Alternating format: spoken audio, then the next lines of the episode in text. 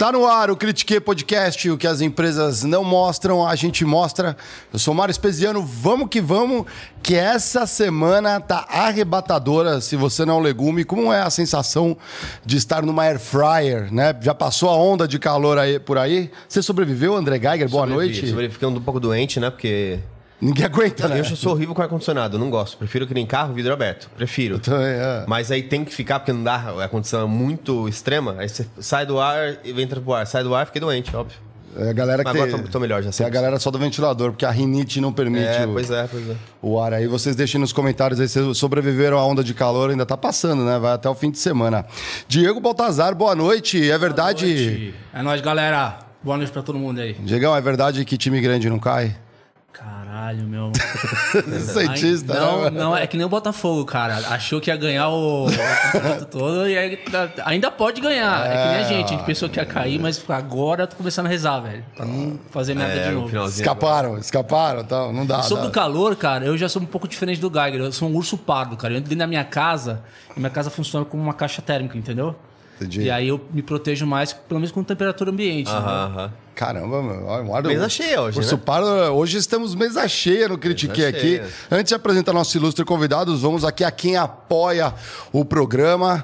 Vamos falar do CIE. Galera, o CIE está de cara nova se você está procurando um estágio ou quer ter a sua primeira oportunidade no universo do trabalho, né? Ter seu primeiro emprego como jovem aprendiz também. Entra lá no site do CIE. Vocês estão vendo aqui no cantinho da tela, tem um QR Code. Tem na descrição deste programa aqui, vocês podem conferir. Entra lá. É, você faz um trabalho muito bacana, né, galera? Vocês já sabem, são mais de 300 mil estagiários e aprendizes que entram nas empresas por ano através da plataforma do CE. Fantástica. Parabéns pelo trabalho. Entra lá, portal.ce.org.br. E se você quer contratar né? Aproveita e entra lá, quero contratar. Se é uma empresa, é um negócio, né? Quer dar essa primeira oportunidade, treinar, capacitar uma pessoa ali também, né? No seu primeiro estágio. Mas, Mário, é um trabalho muito tão bom, né? é feito pelo governo? Não, não é do governo, cara. As empresas contribuem, é uma ONG e as empresas contribuem para Né? diretas. Não, mas é, é pra mas, mas é importante de falar Não que é, assim, não assim, depende do governo, não Depende, depende do não negócio. Exato, meu Geiger, né? É uma, é, uma, é uma instituição. O que, sabe o que, me, o que eu acho mais interessante? Lu? Inclusive, o site está na descrição.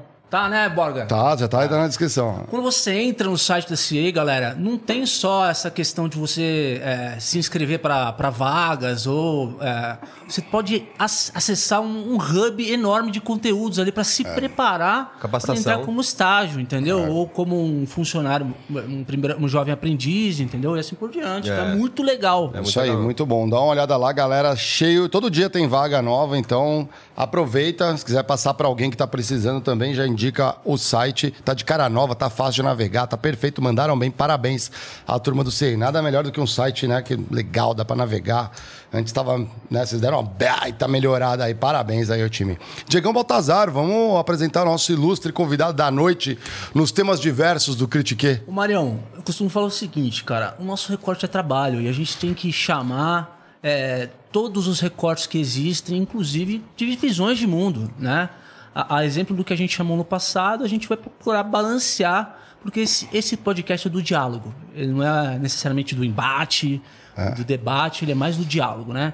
Então a gente vai receber hoje uma pessoa que é referência em criação de conteúdo, uma visão mais libertária, uma visão é, se vocês quiserem entender melhor sobre o anarcocapitalismo, que é uma palavra que hoje muitas pessoas usam, né?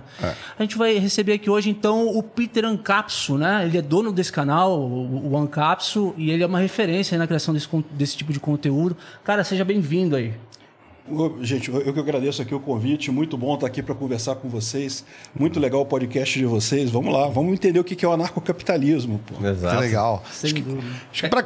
Quer mandar? Vai lá. Manda ver, manda ver. Não, acho que para começar, vamos entender um pouco do Peter e a relação de trabalho lá atrás, né? Que- O que, que foi teu primeiro trampo?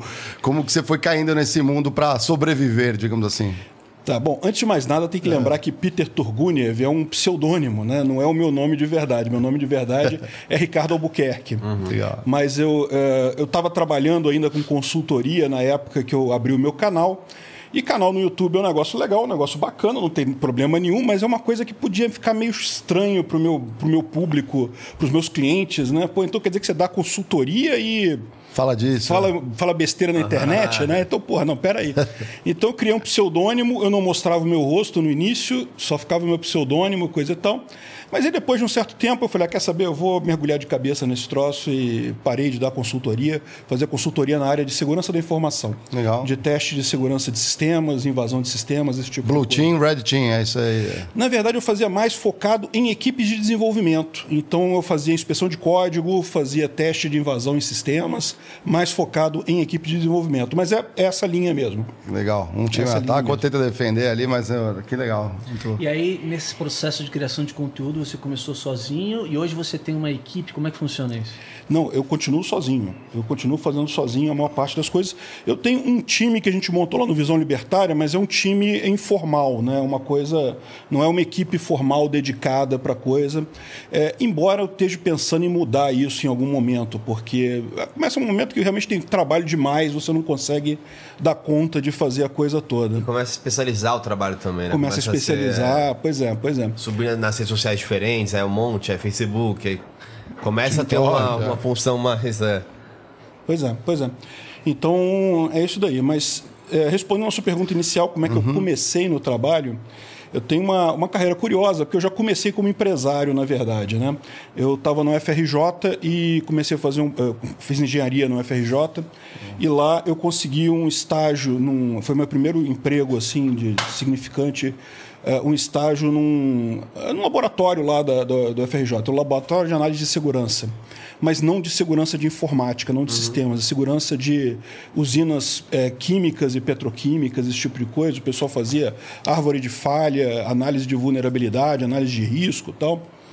E aí o que aconteceu? Eu fiquei nesse laboratório e lá eu comecei a trabalhar justamente com desenvolvimento de sistemas. Né? O pessoal tinha um know-how muito grande com essa coisa de, de modelos matemáticos para simulação de acidente.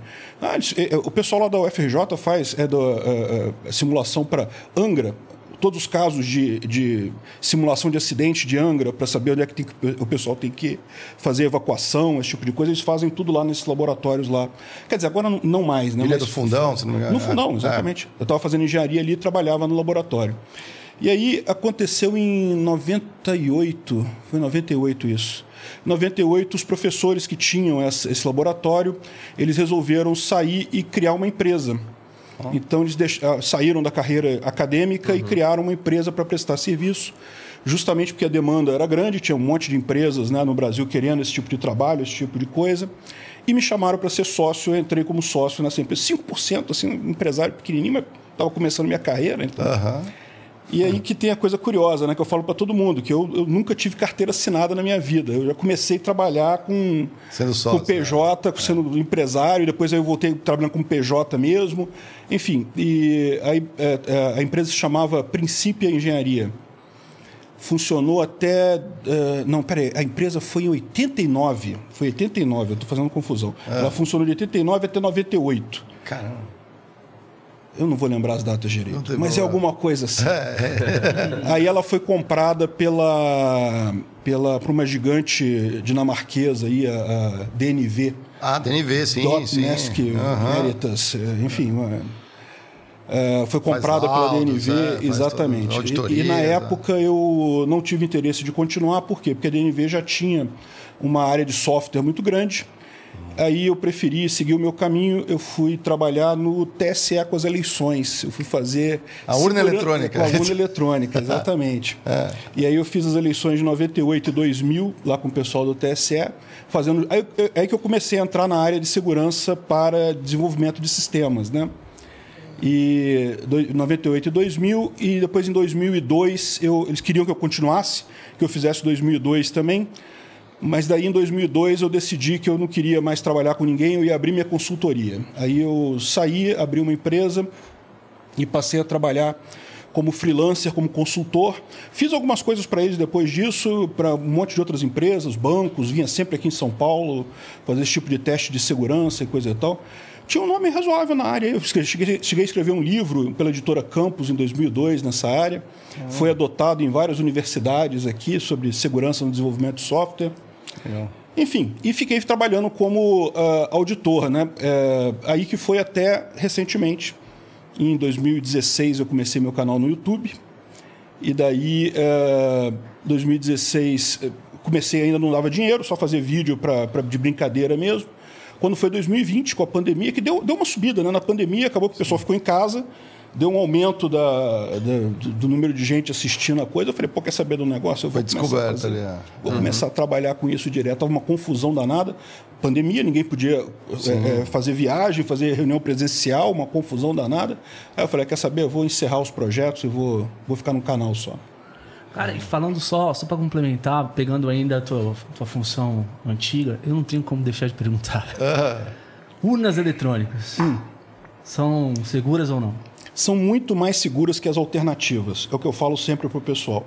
O pessoal critica pra caramba porque não conhece. Mas, na verdade, se você comparar com as alternativas... Porque, assim, olha só, segurança 100% não existe. Não tem nada que se diga que, ah, não, isso aqui, se fizer desse jeito, não vai ter nenhum problema. Não, não existe isso. O que você tem que fazer é a comparação. O que é mais seguro, o que que é menos seguro. E as urnas eletrônicas brasileiras. Cara, se você comparar o processo eleitoral brasileiro com o que tem nos Estados Unidos, por exemplo, a gente dá um banho em termos de segurança. Pô, papelzinho lá ainda, furar. Lá você vota pelo correio, Pelo cara. correio. Você imagina a quantidade. Imagina aqui no Brasil o pessoal votando correio. pelo correio. Cara, Para em Curitiba, né? Ia ser um monte de gente comprando voto em tudo quanto é lugar e coisa e tal. Nossa. Olha, argentino, por As filas o pessoal também, lá- né? O pessoal rasga a célula de coisa para fraudar e não sei o que lá. Então, assim, eu, eu não assino embaixo desse pessoal que critica o sistema eleitoral brasileiro. Eu não estou dizendo que não teve problema. Problema pode ter, porque tem, é, a gente sabe que tem fraudes que existem ainda no sistema eleitoral brasileiro. Por exemplo, é, compra de voto. Sim. Compra de voto tem. Engenharia social, né? Oi? Tipo uma, é, tipo uma engenharia social, né? Ah, Não, não sei se é isso não, cara. É tipo o pessoal que é, tem, uma, tipo, por exemplo, um centro comunitário numa favela ou numa comunidade. O cara conhece todo mundo da comunidade fala, olha só, chama o pessoal para reunião, não vai mandar mensagem, não vai escrever nada. Chama o pessoal para uma reunião, olha só, o candidato tal aqui, ele está prometendo aqui um caraminguá para quem votar nele. Se a gente conseguir aqui na urna aqui da, da nossa zona eleitoral tantos por cento de voto, vai rolar tanto dinheiro para todo mundo É aí. né? Aquela reunião ali, o pessoal humilde, coisa e tal, o pessoal vota, né? Isso, isso tem, isso infelizmente tem, não tem o que, e não tem o que fazer, porque como é que você vai fazer isso? Os, os famosos coronéis, lá no, que a gente fala no Nordeste, mas não sou, eu gosto do outro, tem um nome, um eufemismo que é família com tradição na política. Não é coronel, é famílias com tradição na Não, mas isso política. desde sempre, né, velho? Não, sim, né? mas Eu gosto do Desde- eufemismo, né? Do, do negócio, não é coronel, né? Desde sempre. O pessoal fala aquela história de ah, imprimir o voto vai ajudar a contabilidade. Não, meu amigo, é, que- é imprimir o voto. Aí você tem duas formas de fraudar a urna. Você piora a segurança do negócio. Porque o hacker ele vai sempre pelo jeito mais fácil, mais fácil né? Lógico. A urna, hoje em dia, a grande segurança dela é o fato dela não estar ligada na internet e a eleição acontecer num ciclo muito rápido. Isso dificulta muito o trabalho de um hacker ou de, de alguém que vai invadir. Se você coloca o papel, você cria um outro possível vetor de ataque nele. Porque para para pensar, como é que vai funcionar a urna que tem o digital e tem o papel? Você tem. O, o- eh, e se der diferente os números, o que, que vai É, acontecer? exato. Você anula a urna? Então, beleza, molinho de fraudar. Você vai na, naquela zona eleitoral que você sabe que o seu concorrente tem muito voto, Joga um monte de- dá um jeito de, de fraudar o papel ali, vai anular aquela urna, ótimo, beleza. Ah, se der diferente os números, eu vou acreditar no papel e vou ignorar o, o eletrônico. Então, o- é só fraudar o papel. Aí tem que fazer um papel cedulado, né? Tipo assim, né? Com uma, uma marca d'água. aí tipo começa. Tipo de Sena, É, assim. é, pois é. E, eh, e mesmo com marca d'água, esse tipo de coisa. Também dá pra fraudar. Aí você vai ter um problema lá na, na gráfica, você vai ter um problema Não, aqui, é na casa da moeda, né? Então, repara, as três alternativas que você tem. Se der diferente, eu anulo a urna, você consegue fraudar. Se der diferente, eu acredito no papel, você consegue fraudar. Se der diferente, eu acredito no digital, aí você não mudou nada, porque né, já é o digital hoje, não mudou- o papel tá, virou, virou uma coisa acessória. Então, assim, você só piora a segurança com esse Olha, tipo de perto coisa. da Argentina, eu vi a reportagem tá? da, da Argentina, é um negócio surreal. Aham. Parece que os caras estão jogando um, qualquer coisa, sei lá, jogando alguma algum jogo surreal ali, rasga o negócio. É isso, vai jogar. Cara, você não acredita que no século XXI os caras estão parados no tempo. Assim. Pois é, pois é. É, é, E eleição em todo lugar do mundo, né? Ela, mas na verdade tem, tem um motivo para a eleição no Brasil ser tão segura. É, porque já teve muita fraude aqui. E todo mundo é assim, né? Por que, que nos Estados Unidos o negócio ah, tem voto pelo, voto pelo correio, coisa e tal? Porque a verdade é que lá não tinha muita fraude, o pessoal fraudava pouco.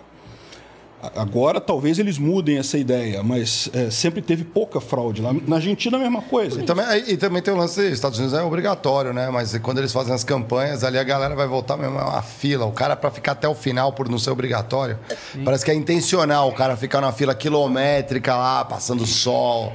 Né? Assim, né? Então, assim, não faz sentido. Eu fico é. me perguntando, né? Se a gente desenvolver um sistema interessante de, de eleição, por que, que, por exemplo, os Estados Unidos não, não pegam as melhores práticas? Uai, mas tem várias urnas iguais às nossas lá. Nos Estados Unidos, tem, cada, cada, cada município faz de um jeito, né? Ah. Então, tem municípios lá que usam sim nossa, nossas urnas. A Índia inteira, a maior democracia do mundo é a Índia. Né? Uhum. Maior, as maiores eleições do mundo são a Índia. Acho que a população da Índia agora já ultrapassou a China, então já é o maior país do mundo. Uhum. E é uma democracia, tem eleição lá. E são urnas similares às nossas na Índia. Tem um monte de lugar do país a nossa urna. Aqui no Brasil foi uma das. Fomos pioneiros nesse negócio. É. Né? Eles não copiaram exatamente a coisa, mas o mesmo modelo. É, é usado em vários mesma, lugares né? do mundo. É. Essa ideia do pessoal, ah, não, que só usa aqui, ali, não sei aonde, essa é, é, é fake news. Não existe isso. Nem quando o Brasil está um pouco mais avançado na tecnologia, a gente valoriza, né? Estou é. preocupado, né? Não, pô, o Brasil ele tem um histórico de inovação. Olha o Pix. O Pix está sendo copiado pelos Estados Unidos agora. Está sendo copiado. A gente tem um histórico de inovação tecnológica importante, não é, não é desprezível, não. o próprio imposto de renda, né? Que talvez pela nossa complexidade, né, teve que avançar. Mas também hoje é um modelo assim, no, no celular, no computador. Agora, cada, cada ano que passa, você vai vendo que vai evoluindo. Uhum. Agora já vem sempre preenchido, só as coisinhas. É. Daqui a pouco você não faz mais. Daqui a pouco. Aí é o prós e contras. O governo né? só, manda, só manda conta é, pra você. É, prós eu nem precisa mandar conta, já tira o dinheiro da sua conta já e pronto. é. Eu não sei se eu gosto muito disso, não, mas enfim, né? É. É, realmente. Mas você sabe que o Brasil é pioneiro, por exemplo, nessas iniciativas como o Real Digital, justamente para combater fraude, né? Combater essas fraudes que, que ficam à margem do sistema, né? Então, peraí. Melhor que eu rastreie as fraudes aí e vou atrás desse dinheiro do que deixar a loucura acontecer aí com esse monte de criptomoedas que existe aí, que algumas não certas. Você sabe, né, Diegão? Você que é da tua, essa é mais da tua área, não? A Receita Federal ainda tem mainframe, usa? Hum, na Receita Federal não, mas grandes bancos é, usam. Ah. Eu ouvi, ouvi, dizer que a maior parte deles tinha feito agora, estão usando emuladores de mainframe, né? Eles mantiveram código-fonte em COBOL nas coisas. COBOL. E, é, exatamente. E, e, mas é, agora, ao invés de. Como é muito caro, né? Porque o mainframe você tem que alugar da IBM, coisa e tal. Hum. Eles pegam computadores menores que emulam os mainframes. Hum. É, teve, é teve, teve sistemas que vêm do mainframe que foram. A IBM desenvolveu alguns sistemas para revender, porque o custo do mainframe ele é muito alto, né? É. Então ela disponibilizou a plataforma, inclusive, para usarem em nuvem. Né? Ah, para ter a mesma performance e tal do processamento, Caramba, mas os caras já usam em nuvem. Tá nesse nível, eu não sabia que o bagulho é bizarro mesmo. Até porque, cara, é, senão se não, se não dá acesso por outras rotas, começa a ficar um negócio muito restrito, assim, por causa do custo. É realmente uma plataforma muito cara. Porque Z, é, a, a, gente, a, gente, costuma dizer que mainframe é o System Z. É, o, que, da, o que, que é o, o, Z?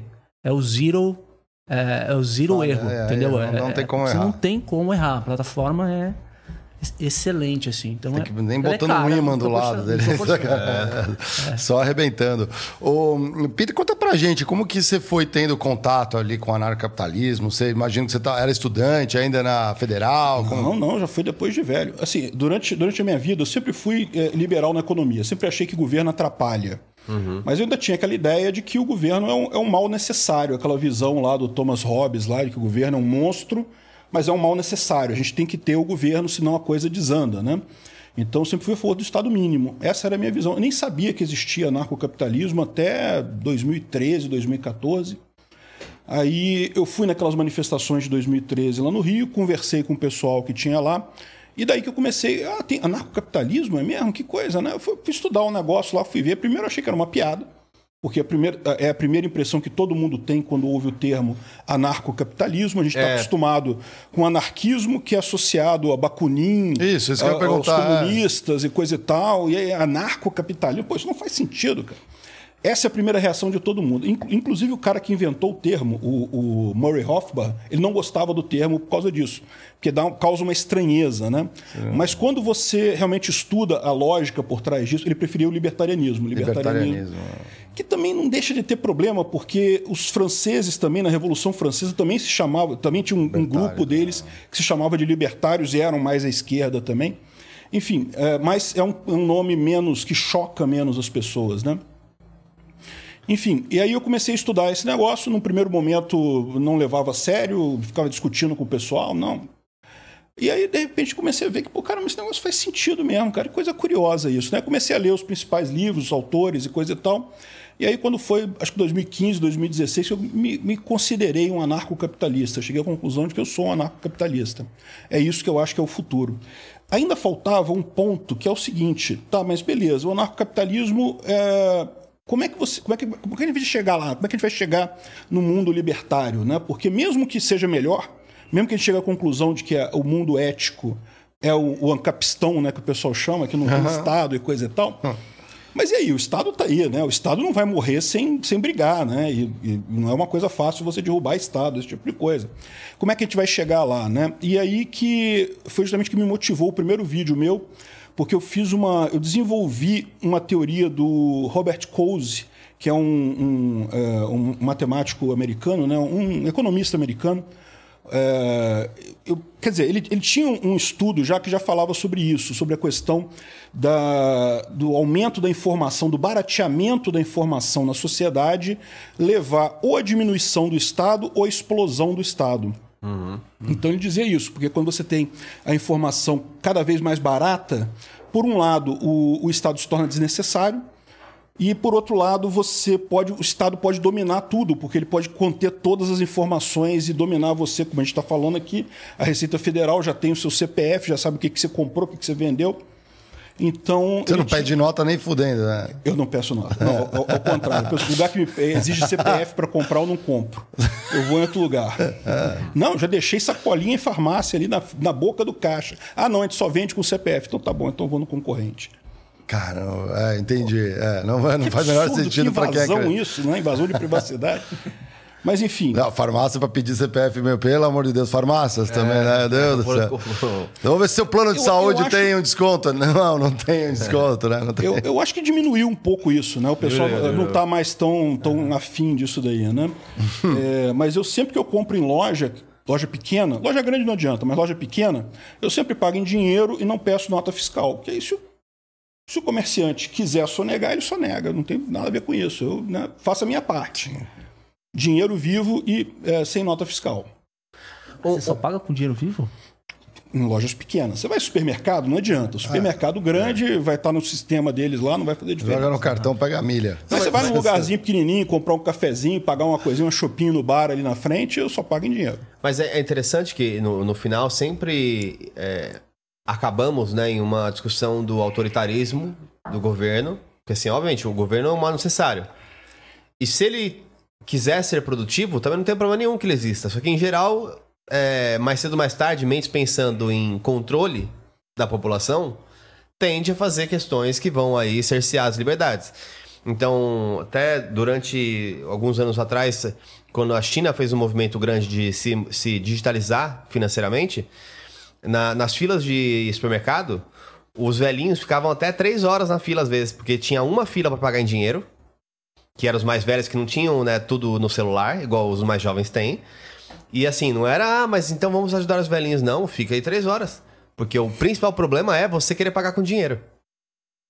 Uhum. E aí, isso vai acontecendo, né? Isso vai cerceando o negócio. Para puxar um pouco pro trabalho, e aí depois a gente, obviamente, a gente vai navegar por muitos temas, mas um que foi tema recorrente aqui, né, nesses últimos, últimos tempos é a questão dos sindicatos, né? Porque é, é aquele, é o não é o Estado propriamente, foi uma brecha que foi aberta ali né, pelo, pelo STF, mas o que a gente vê é esse processo de dificultação para que o cidadão tenha seus direitos exercidos, né? Então, você coloca lá que para você dizer não para os sindicatos, tem que ir presencialmente às duas da tarde no centro de uma cidade. Mas é cada sindicato, né? É, cada sindicato. E você fez, fez alguns conteúdos sobre isso, né? Obviamente Sim. expondo os limites, os excessos, né? Porque agora tá aquele momento que é, todo mundo tá avaliando, os sindicatos estão avaliando. Um vai lá e testa e vê como, como repercute. O que, que você viu de, de, bons, de boas soluções e, e soluções preocupantes nesse sentido? Olha só, antes de mais nada, é importante deixar claro que associação voluntária dentro da ética libertária é válido. Uhum. Ah, queremos montar um sindicato dos youtubers aqui, vamos juntar e vamos fazer. Não, não tem problema. Tá na hora, hein? Não tem nada, tá na hora. não tem nada de errado isso daí. A questão toda é que aqui no Brasil o sindicato virou quase que uma repartição pública. Por quê? Porque o governo fica com esse negócio. Primeiro deu monopólio. Já acho um absurdo isso. Por que monopólio? Por que só pode ter um sindicato de cada categoria? Devia ter múltiplos sindicatos. Você se associa com o sindicato que você achar melhor. Por que precisa ter um só? Uhum. Né? Então, uh, já começou com esse negócio de monopólio de sindicato e, durante muito tempo, a obrigação do imposto sindical. Né? Felizmente, o imposto sindical caiu, mas agora o STF resolveu dar essa mudança aí na, é, na verdade, não é, não é, que voltou imposto sindical, né? é contribuição assistencial. Tem um outro nome aí, eu não Sim, sei o nome direito. É. é um negócio desse. Mas aí, ou seja, agora né, não deixa de ser um negócio que é quase obrigatório. Isso que eu acho um absurdo. Assim, eu não tenho nada contra um sindicato em que, se você quiser participar, você vai lá e paga a porcentagem que você achar justo do seu, do seu salário. Agora, é um absurdo o sindicato te forçar a pagar alguma coisa, né? Pior ainda o sindicato pelego, né? E, sindicato, e muitos que não fazem absolutamente nada, né? Porque aí a desculpa deles é assim, ah, mas a gente negociou com os patrões e conseguimos um aumento para você de tanto.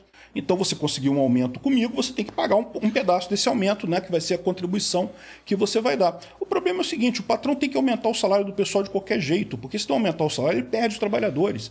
Né? A economia é dinâmica, você tem inflação, se, se, se não tiver o aumento do pessoal, ele vai perder os bons trabalhadores. Então, o sindicato é redundante. Com raríssimas exceções no Brasil, o sindicato é totalmente redundante aqui, né? Então, eu vejo desse jeito, não tem como garantir que foi por causa do sindicato que o patrão deu o aumento. Pode ter sido porque realmente precisava manter o pessoal, precisa manter o salário do pessoal adequado para contratar novos talentos. Então, por que, que eu vou pagar esse negócio? Né? Então, eu acho um absurdo completo. Eu, acho, eu sou contrário a essa decisão do STF. Acho que não poderia ter é, contribuição assistencial obrigatória. Se a pessoa quiser, né? de novo, não tem problema nenhum. Agora, o mais absurdo é isso, né? porque essa contribuição obrigatória ela chegou a ser usada pelos sindicatos antes, há mais tempo atrás, e justamente ela se tornou proibida por uma decisão do STF, que ele mudou agora, justamente por causa desses abusos. Por porque abuso. o sindicato hum. começava a fazer essas coisas. Ah, não.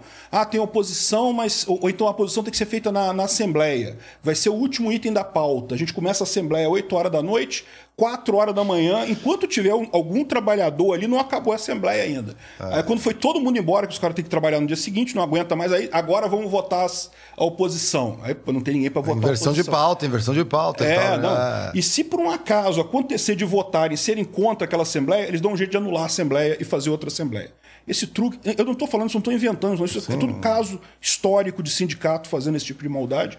E a outra é essa, de a, a, carta de oposição. Ok, tem que ir de, de 10 horas, 10 e 15, no 15 andar de um prédio sem elevador, tem que escrever à mão, num papel de tal tipo. Eu escrevi à mão no Rio, o último que eu fiz foi 2016. Né? E onde é que tem essa regra? Não tem é. essa regra.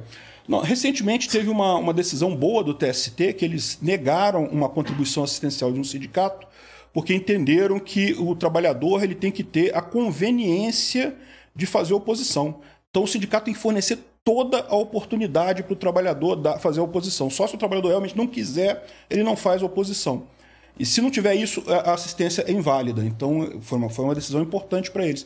Agora está faltando, eu acho que vai acontecer do STF é, modular a decisão deles, né? dizer exatamente quais são os limites dessa, dessa decisão aí. É, é, exatamente como é que seria esse direito de oposição, uhum. o que, que, é, que, que é necessário, quanto tempo o trabalhador tem para isso. Né? Outra coisa, tinha sindicato cobrando. Falando, não, ah, tu quer fazer oposição, beleza, 150 prata. Pô, peraí, Pô, mas que é, negócio é esse? Tá ali para não cobrar, é. é. Exatamente, eu tô aqui porque eu não concordo com o pagamento, que eu tenho que pagar. Esse é o ponto. Talvez assim, se o governo, é, que é tão tecnológico, acabou de falar sobre isso, né? Se, se desse as soluções práticas para as pessoas, por exemplo, eu podia no meu imposto de renda lá, ou em qualquer outro lugar, colocar lá não, não sindicalizado ou não contribuinte. Acabou. Nem chega essa decisão para tomar. Eu já coloquei lá que eu, por livre e espontânea vontade, estou dizendo que eu não estou afim de me associar obrigatoriamente a ninguém. Uhum. E se eu voluntariamente quiser me voluntariar ou contribuir, uhum. eu procuro alguma associação que for mais próxima do que eu acredito e, e entro com isso, né? É... é legal isso aí. No passado, os sindicatos surgiram Obviamente, alguma coisa aconteceu, que senão os trabalhadores não iam se organizar. Uhum. Você vê ainda a necessidade dos trabalhadores se organizarem na nossa realidade ou isso é ultrapassado? Olha, eu acho que isso depende muito da situação, do emprego, da área específica, né? É, o que eu vejo hoje em dia, muito pouca coisa faz sentido em termos de sindicato. Por exemplo, do pessoal de informática. Que, que a, a, todas as vezes que eu tive aumento de salário, que eu tive melhoria de, de condição, foi quando eu mudei de empresa. Eu parei de trabalhar aqui e comecei a trabalhar aqui. Essa, isso é que funciona no final das contas, né? Uhum. É, sindicato, ah, consegue um aumento de 0, alguma coisa e não sei o que lá, sempre uma besteira no final das contas. Então, assim, eu vejo muito, muito poucas áreas que ainda teriam algum apelo aí, né? E, e você vê própria, os próprios trabalhadores entendem isso, porque hoje em dia, para o sindicato fazer uma greve, ele tem que fazer piquete. Para para pensar o absurdo que é isso você tem que fazer um piquete para fazer a greve. Porque se você não fizer o piquete, não proibir as pessoas de trabalharem na fábrica, as pessoas vão trabalhar, elas não querem participar da greve. Ué, que história é essa? Então, como é que. Qual, por que, que você está representando esses trabalhadores, então? Se os caras querem trabalhar, por que, que você está representando eles, fazendo um piquete, proibindo eles de trabalhar? Ah, mas aí, de, dependendo do patrão, lógico. pode olhar e falar assim: ó, você foi lá, não, é, não foi parado na entrada. Pega o nome, faz a aquela lista negra lá e depois raspa. É. Isso pode acontecer, né? E é, no Brasil é difícil, acontecer. né? Mas, o cara se recolocar, né? É, olha só, eu tenho uma, uma opinião sobre isso. Depende é seguinte, do lugar, né? né? É, pois é, hoje em dia é muito. É, ninguém é obrigado a trabalhar em lugar nenhum. Se você não está satisfeito com a condição do seu trabalho, você sempre pode continuar, continuar conseguir uma coisa melhor, nem que seja informal, nem que seja trabalhando por conta própria. E isso é solução para a maior parte das pessoas, entendeu? Esse negócio de ficar, ah, sindicato vai resolver alguma. Cara, desde a época de Getúlio Vargas, isso não resolveu nada no Brasil, vai resolver agora? Não tem chance isso, né? Mas ao longo do tempo vem perdendo relevância, né? É, ou seja, você tinha aí a, a época das grandes. É, Cult, grandes, né? grandes indústrias, que você tinha uma mobilização maior. E agora, hoje em dia, você não tem mais é, aqueles movimentos sindicais que havia, né? Por conta do tipo de trabalho, você acha que hoje. É, porque, assim, querendo ou não, não sei se você concorda comigo, há uma desigualdade do ponto de vista de poder, né? Do uhum. ponto de vista da, da empresa para com. A hipersuficiência e a hipossuficiência é, do trabalhador. de né? trabalhadores. É. Eu não sei se é do tipo de trabalho ou se de fato é, condições de mobilização desse grupo de trabalhadores para com a, as empresas, assim, para negociar salário, o que, que você acha que é? Não, olha só, é, essa questão da hipossuficiência eu acho que é mais, tem mais a ver com a condição de cada trabalho mesmo. Como eu falei, na área da informática, na área de, de tecnologia, tem gente que é disputada a tapa por empresa aí. O poder está na mão do empregado. O empregado que fala, não vou trabalhar não sei aonde e pronto. A empresa corre atrás de cobrir salário e coisa e tal. É, não é tão fácil, não. E se você montar uma empresa quiser contratar gente, contratar bons empregados é uma coisa difícil, cara. Não é uma coisa fácil. É muito difícil. Achar gente que realmente faça um bom trabalho, que, que é, compareça, que faça as coisas, é uma coisa difícil no final das contas, as, empre as, empresas valorizam o trabalhador tanto quanto o trabalhador valoriza ter o emprego dele. Né? É uma relação mútua aí. Eu concordo que, historicamente, lá no início desse, desse movimento todo, né, o que, que aconteceu? É, é, havia um interesse tão grande do trabalhador sair do campo para ir para a cidade era, era visto como uma coisa tão melhor, porque ninguém tem ilusão disso. Né? Na verdade, aquele, aquelas condições terríveis que tiveram no início da Revolução Industrial foi muito porque no campo era pior ainda. Né? Os camponeses que viviam no interior da Inglaterra lá tinham condições ainda piores do que aquelas que eles foram viver na, nos subúrbios de Londres ali. E daí eles iam para Londres e aceitavam qualquer coisa. Então você teve realmente um momento de desequilíbrio muito grande de poder, que aí justifica você ter uma estrutura e negociar com o patrão e tentar alguma coisa que, que, né, que evite o, o pior para os dois lados. Né? As crianças trabalhavam, então crianças tinha uma... trabalhavam, é. você tinha situações que eram realmente terríveis. Né? Agora, a questão é que você vê que à medida que a coisa foi amadurecendo, para para ver, não tem mais nada assim que muito absurdo que você veja no trabalho hoje em dia. Ah, você pode não gostar do trabalho? Ok, você pode não gostar. Né? Trabalhar, se fosse prazeroso trabalhar, o pessoal não, não ganhava salário por isso, né? Você trabalhava por prazer mesmo. Então, uh, uh, no final das contas, o, o, não vejo muita, muita relevância hoje em dia. Pode ser que tenha ainda em algumas áreas específicas, pode ser que tenha relevância sindicato ainda, né?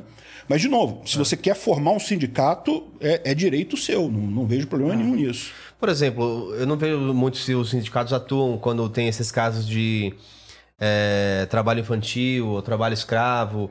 Porque isso seria um ponto, talvez, né? E óbvio que ainda existe no Brasil. E. Aí entra o Ministério do Trabalho, né? Exato, mas essa é uma relação também que, de novo. É crime, A partir do né? momento que você tirou isso, a- o voluntariado, né? As pessoas estão lá de voluntária no trabalho, você começou a criar um problema, né? Teve uns casos, né, no início do ano, né, de trabalho pois é. escravo, É né? Lógico, trabalho escravo, da pessoa ser proibida de, traba- de sair do trabalho é um absurdo completo, não pode. né? Cer- Cercear a liberdade nem pensar, né? Não tem óbvio, alguma. né? É. Agora, é, eu, eu chamo a atenção também que muitas vezes essa- essas acusações de trabalho escravo são meio exageradas, tá? Eu, eu já vi atuação, autuação de trabalho escravo porque o banheiro estava sujo. Nossa. ah. É. O, o fiscal do trabalho chegou lá, viu o banheiro sujo, condição análoga à escravidão. E pronto, e multou a empresa. É, Isso não é escravidão. Escravidão é você ser proibido de sair do trabalho. Se você está num lugar e. Ah, quero ir embora. Não A multa é outra, trabalho, não? É. É, é outra história. Não, aí tudo bem. Se estiver muito sujo o banheiro, ok, multa, né? Mas multa Insalubridade, por insalubridade, né? insalubridade e tal. Onde que a gente Não consegue ver, por exemplo... Teve a- isso nas, monta nas montagens de show. Teve uma discussão dessa. Que é ah, trabalho escravo. E as pessoas só ganhavam pouco. Mas meu ponto é a lacuna de informação. Mas dá na Onde que a mesma, é análogo, né? Porque aí o cara não pode, ele não podia voltar pra casa, que ele tinha que ficar montando o, o palco, não podia voltar pra. E aí acho que tá, é o ponto do exagero. assim. O cara ganhava 50 reais uma diária. A gente pode questionar 50 Sim, reais sim, se, é, sim, se é é. muito ou pouco. Mas 50 reais, em teoria, dá pro cara voltar pra onde quer que seja e voltar. Só que aí muitos trabalhadores, voluntariamente. Às vezes não paga nem o Uber do Não, cara. mas né? muitos. É. Então, Uber, o cara Não, que monta o um, ônibus. um andaime não vai Pega ônibus, eu sei, mas o cara sai de que horas? Tem ônibus ainda, o cara sai 4 da manhã. Se ele tá no turno que foi, começou às, às 10 da noite. De novo, aquele trabalho tava lá oferecido por esse valor, que não é um valor abaixo do mínimo que é a nossa tabela. Então, aí é que eu entro no- na, na zona cinza, Mas, né? Geiger, as pessoas aceitam por uma questão de fragilidade, né? Assim, É. tem- existe a fragilidade. Não, não, ah, é isso que eu combato. Isso que eu falo. Não, ninguém precisa trabalhar para alguém. Você sempre pode trabalhar por conta própria. Ah, mas eu, ah, se eu não tiver, não tiver emprego, vou morrer de fome. Não, você vai trabalhar por conta própria. Você vai na.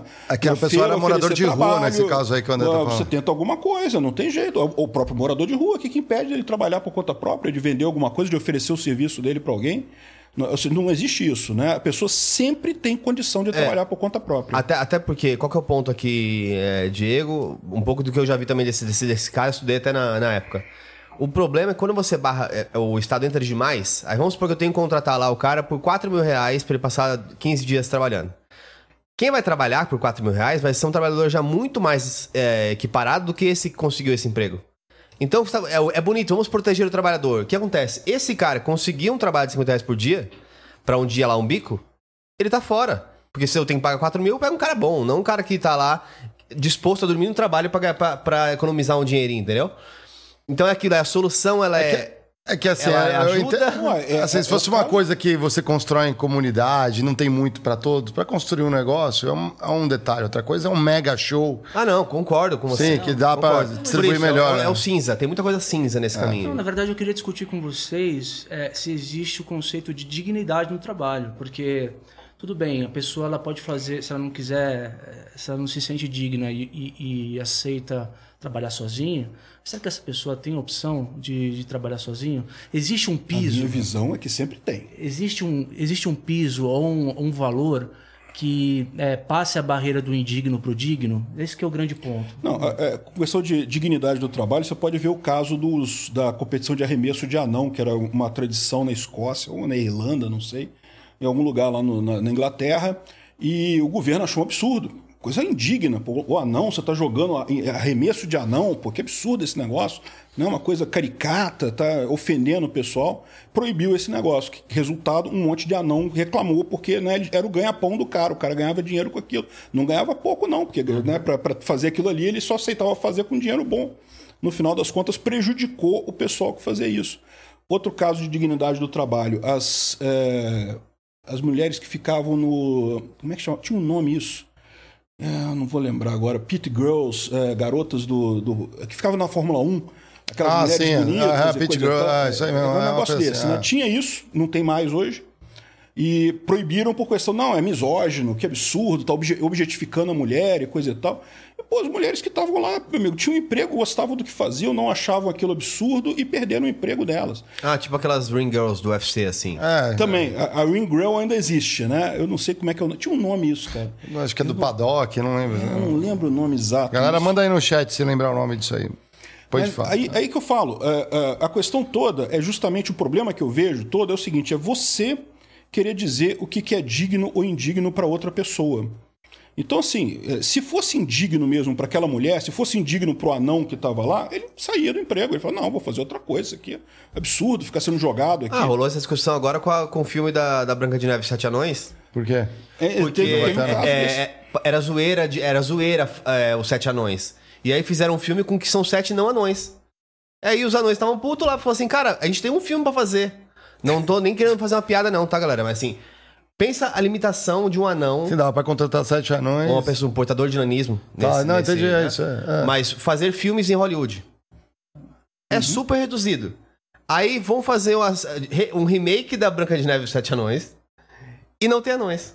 Porque seria muito é, não digno aos anões colocar ele nessa posição. Pois é.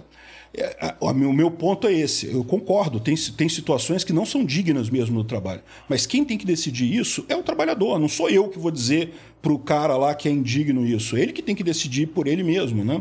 É a mesma coisa que eu falo do salário mínimo. O salário mínimo prejudica o trabalhador. Por quê? Porque impede o cara que aceita trabalhar por menos. Ah, mas você fala, pô, mas o salário mínimo já é o mínimo do mínimo, já não dá para pagar nada e coisa e tal. Cara, mas às vezes tem um estudante que acabou de formar agora, mora com os pais ainda, o dinheiro só vai complementar a renda dele. Por que, que ele não pode aceitar um emprego por menos do que o mínimo, se ele quiser? Né? Seja, Cada um tem uma vida, cada um tem uma realidade. Você tem que deixar a pessoa decidir o que é o melhor para ela. Você querer dizer o que, que é digno, o que, que não é digno para um trabalhador. É, mas- mas- Pensando é, aqui na questão do, do, do salário, se a gente tivesse uma perspectiva dessa, por exemplo, as, as empresas elas não teriam potencialmente para essas profissões mais, digamos, simples, não faria um, um leilão de, de salários, principalmente para essas pessoas que precisam de dinheiro. É isso que eu, isso que a- eu tô querendo. Isso seria pior do que o que tem hoje, porque o que você tem hoje é as empresas contratam uma turma e tem uma turma que não está trabalhando, está desempregada. Então, será que isso é realmente pior, né? É, porque desse jeito você equilibraria a coisa. De novo, a, a empresa ela quer bons empregados. Não fica achando que o cara, porque a- a- a- o cara da, da- da faxina não faz diferença, não faz. Faz, é. Um cara da faxina que faz um trabalho bem feito é valorizado, o ca- o cara quer ter ele ali. Então, no final das contas, isso é um mercado, isso ajudaria. Eu, eu sou totalmente contra salário mínimo, não, não pode ter isso. Isso prejudica o trabalhador mais do que tudo. Parece um ganho, por quê? Porque aqui no Brasil você tem muita gente que é empregado público. E aí, para o governo, essa lógica não existe. Para o governo, se o cara ganha salário mínimo é tal, tem que aumentar o salário da pessoa, não tem outra alter- alternativa. Mas no mercado, para as empresas privadas, isso não faz sentido nenhum.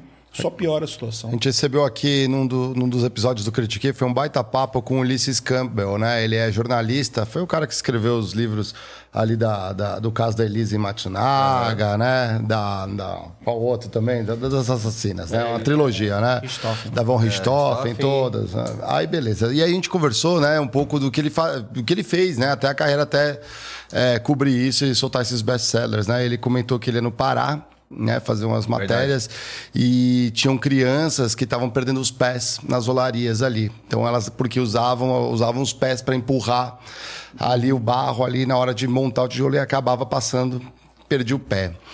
E é interessante, né, na conversa a gente falou porque ali não tinha estado. O Estado não chegava lá, não tinha fiscalização, Lógico. não tinha nada. E o, e o pessoal que ia trabalhar nesses lugares eram os ribeirinhos, o pessoal que mora ali em volta. Ele não tem, talvez, nem conhecimento do que pode ser um trabalho digno aqui na. na- ah, aí será que tirar o Estado, né? Porque no anarcapitalismo é, é o Estado mínimo. É, ou não, não, ou a ausência é do Estado, Estado, zero é. Estado. Sem a presença do Estado, já não tem. Ficaria na mesma situação ali. né? Você, você respondeu a pergunta. O Estado é absolutamente ineficiente para prevenir esse tipo de coisa. O Estado não consegue prevenir. É um absurdo isso? É lógico que é um absurdo. Mas aí é porque que o Estado não funciona bem, não porque. Não, não, mas uh, uh, tem isso em tudo quanto é lugar. Aqui no- nos morros do Rio de Janeiro tem os vapor do tráfico ali que arrisca a vida todo dia também. E não é perder só o pé, não. Perde a vida mesmo lá para vender coisa, para fazer coisa. O Estado é incapaz de resolver esse problema. Então ele cobra da gente como se ele resolvesse, ele fala pra gente, não, você tem que dar o seu dinheiro aqui que eu vou impedir as crianças de trabalharem coisa e tal. E no final das contas ele vai atacar o pai que botou o filho para treinar na empresa dele, que não tem nada demais, é uma coisa razoável você eh, né, fazer um, um trabalho com seu filho, ter um o filho fazendo alguma- algum trabalho com você. E, e esses casos reais, de re, onde realmente a, a, pessoa é impossível ela conseguir é, é, é, se safar sozinha, o Estado não faz nada. Uhum. E, e, Peter, é, com relação à aplicação da lei, é, ordem, como é que você entende que o Estado se encaixaria aí? Existe a estrutura do Estado para aplicação da lei e manter a ordem no, no sistema ou é, teria que tirar de fato tudo? É, esse é o principal argumento minarquista, né? porque é, é justamente a ideia do Thomas Hobbes, que ele vê que o Estado é uma coisa ruim, mas é, é necessário por causa da segurança. Porque se deixar sem segurança, vai todo mundo um brigar com o outro, vai arrumar confusão na rua, e vai todo mundo morrer, e ninguém vai ter paz e coisa e tal. Então, no mínimo, você precisa ceder um pouquinho da sua liberdade, no sentido de obedecer um conjunto de leis e, e, e pagar imposto para o Estado, para o Estado poder uh, garantir essa segurança sua. Né? No mínimo tem que ter cartório e polícia. É, na visão original dele é polícia, e só, polícia e judiciário e lei, né? Uhum. É, para isso. O resto, a sociedade se vira. É, isso é o minarquismo clássico, né? E uh, aí ele. Só que a questão toda é essa, né? O Estado ele também é ineficiente nisso. Isso é que é a grande, a grande coisa. O, a segurança é um serviço como qualquer outro. E você já vê isso acontecer hoje. Lá no Estados Rio Unidos Janeiro, também tem polícia privada, né? Polícia privada num monte de lugar, é. inclusive grandes cidades que tem já polícia privada. Tem a, não obrigada, tem a contratada e tem a obrigada, né? Tipo no Rio. É, né? é você tem esse problema também, mas tem um outro estado. É o que eu falo, o que diferencia o estado de uma, de uma empresa é, é, é, que ele obriga você a fazer, a comprar o serviço dele. A empresa não, a empresa você contrata se você quiser. Lá no Rio de Janeiro tem muito disso, no sentido de grandes condomínios que têm empresas de segurança privadas que tem lá. Uhum. Que fazem a segurança dos condomínios. Tem muito na Barra da Tijuca, tem muito no centro da cidade. Tem um monte de empresas de segurança que fazem segurança de condomínio, porque a polícia lá no Rio de Janeiro é inoperante, simplesmente não serve para nada. Não sei se aqui em São Paulo é melhor um pouquinho, mas lá no Rio é praticamente nada, né?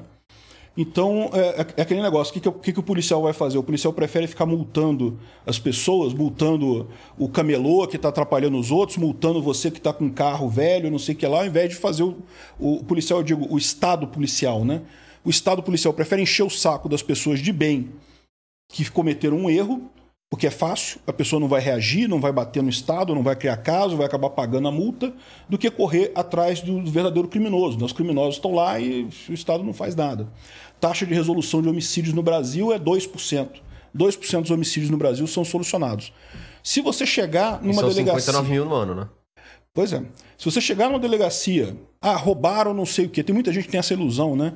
Eu vou chegar na delegacia, roubaram meu celular o policial, você não vai lá correr atrás do cara, não. O cara tá... Não, meu amigo. O policial vai preencher uma ficha ali, vai guardar ali, não vai fazer nada.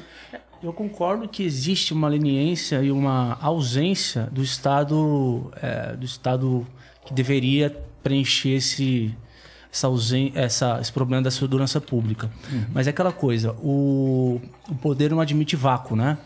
É, existe aí uma estrutura paralela de, de crime organizado que utiliza as mesmas ferramentas do Estado para poder, inclusive, se expandir.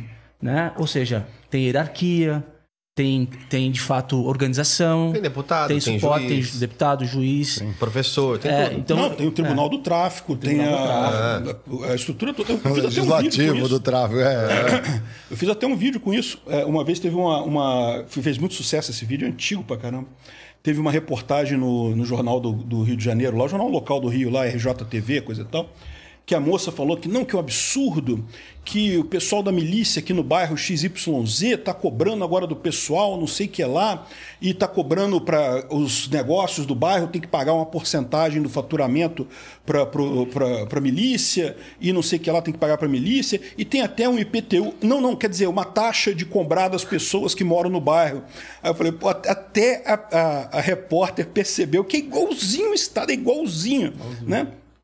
E, ou seja, é, cobrando dos, dos, negócios o imposto, cobrando das pessoas o IPTU, né? Uhum. Era o carnezinho do, do, carnezinho do tráfico da milícia, não sei. Enfim.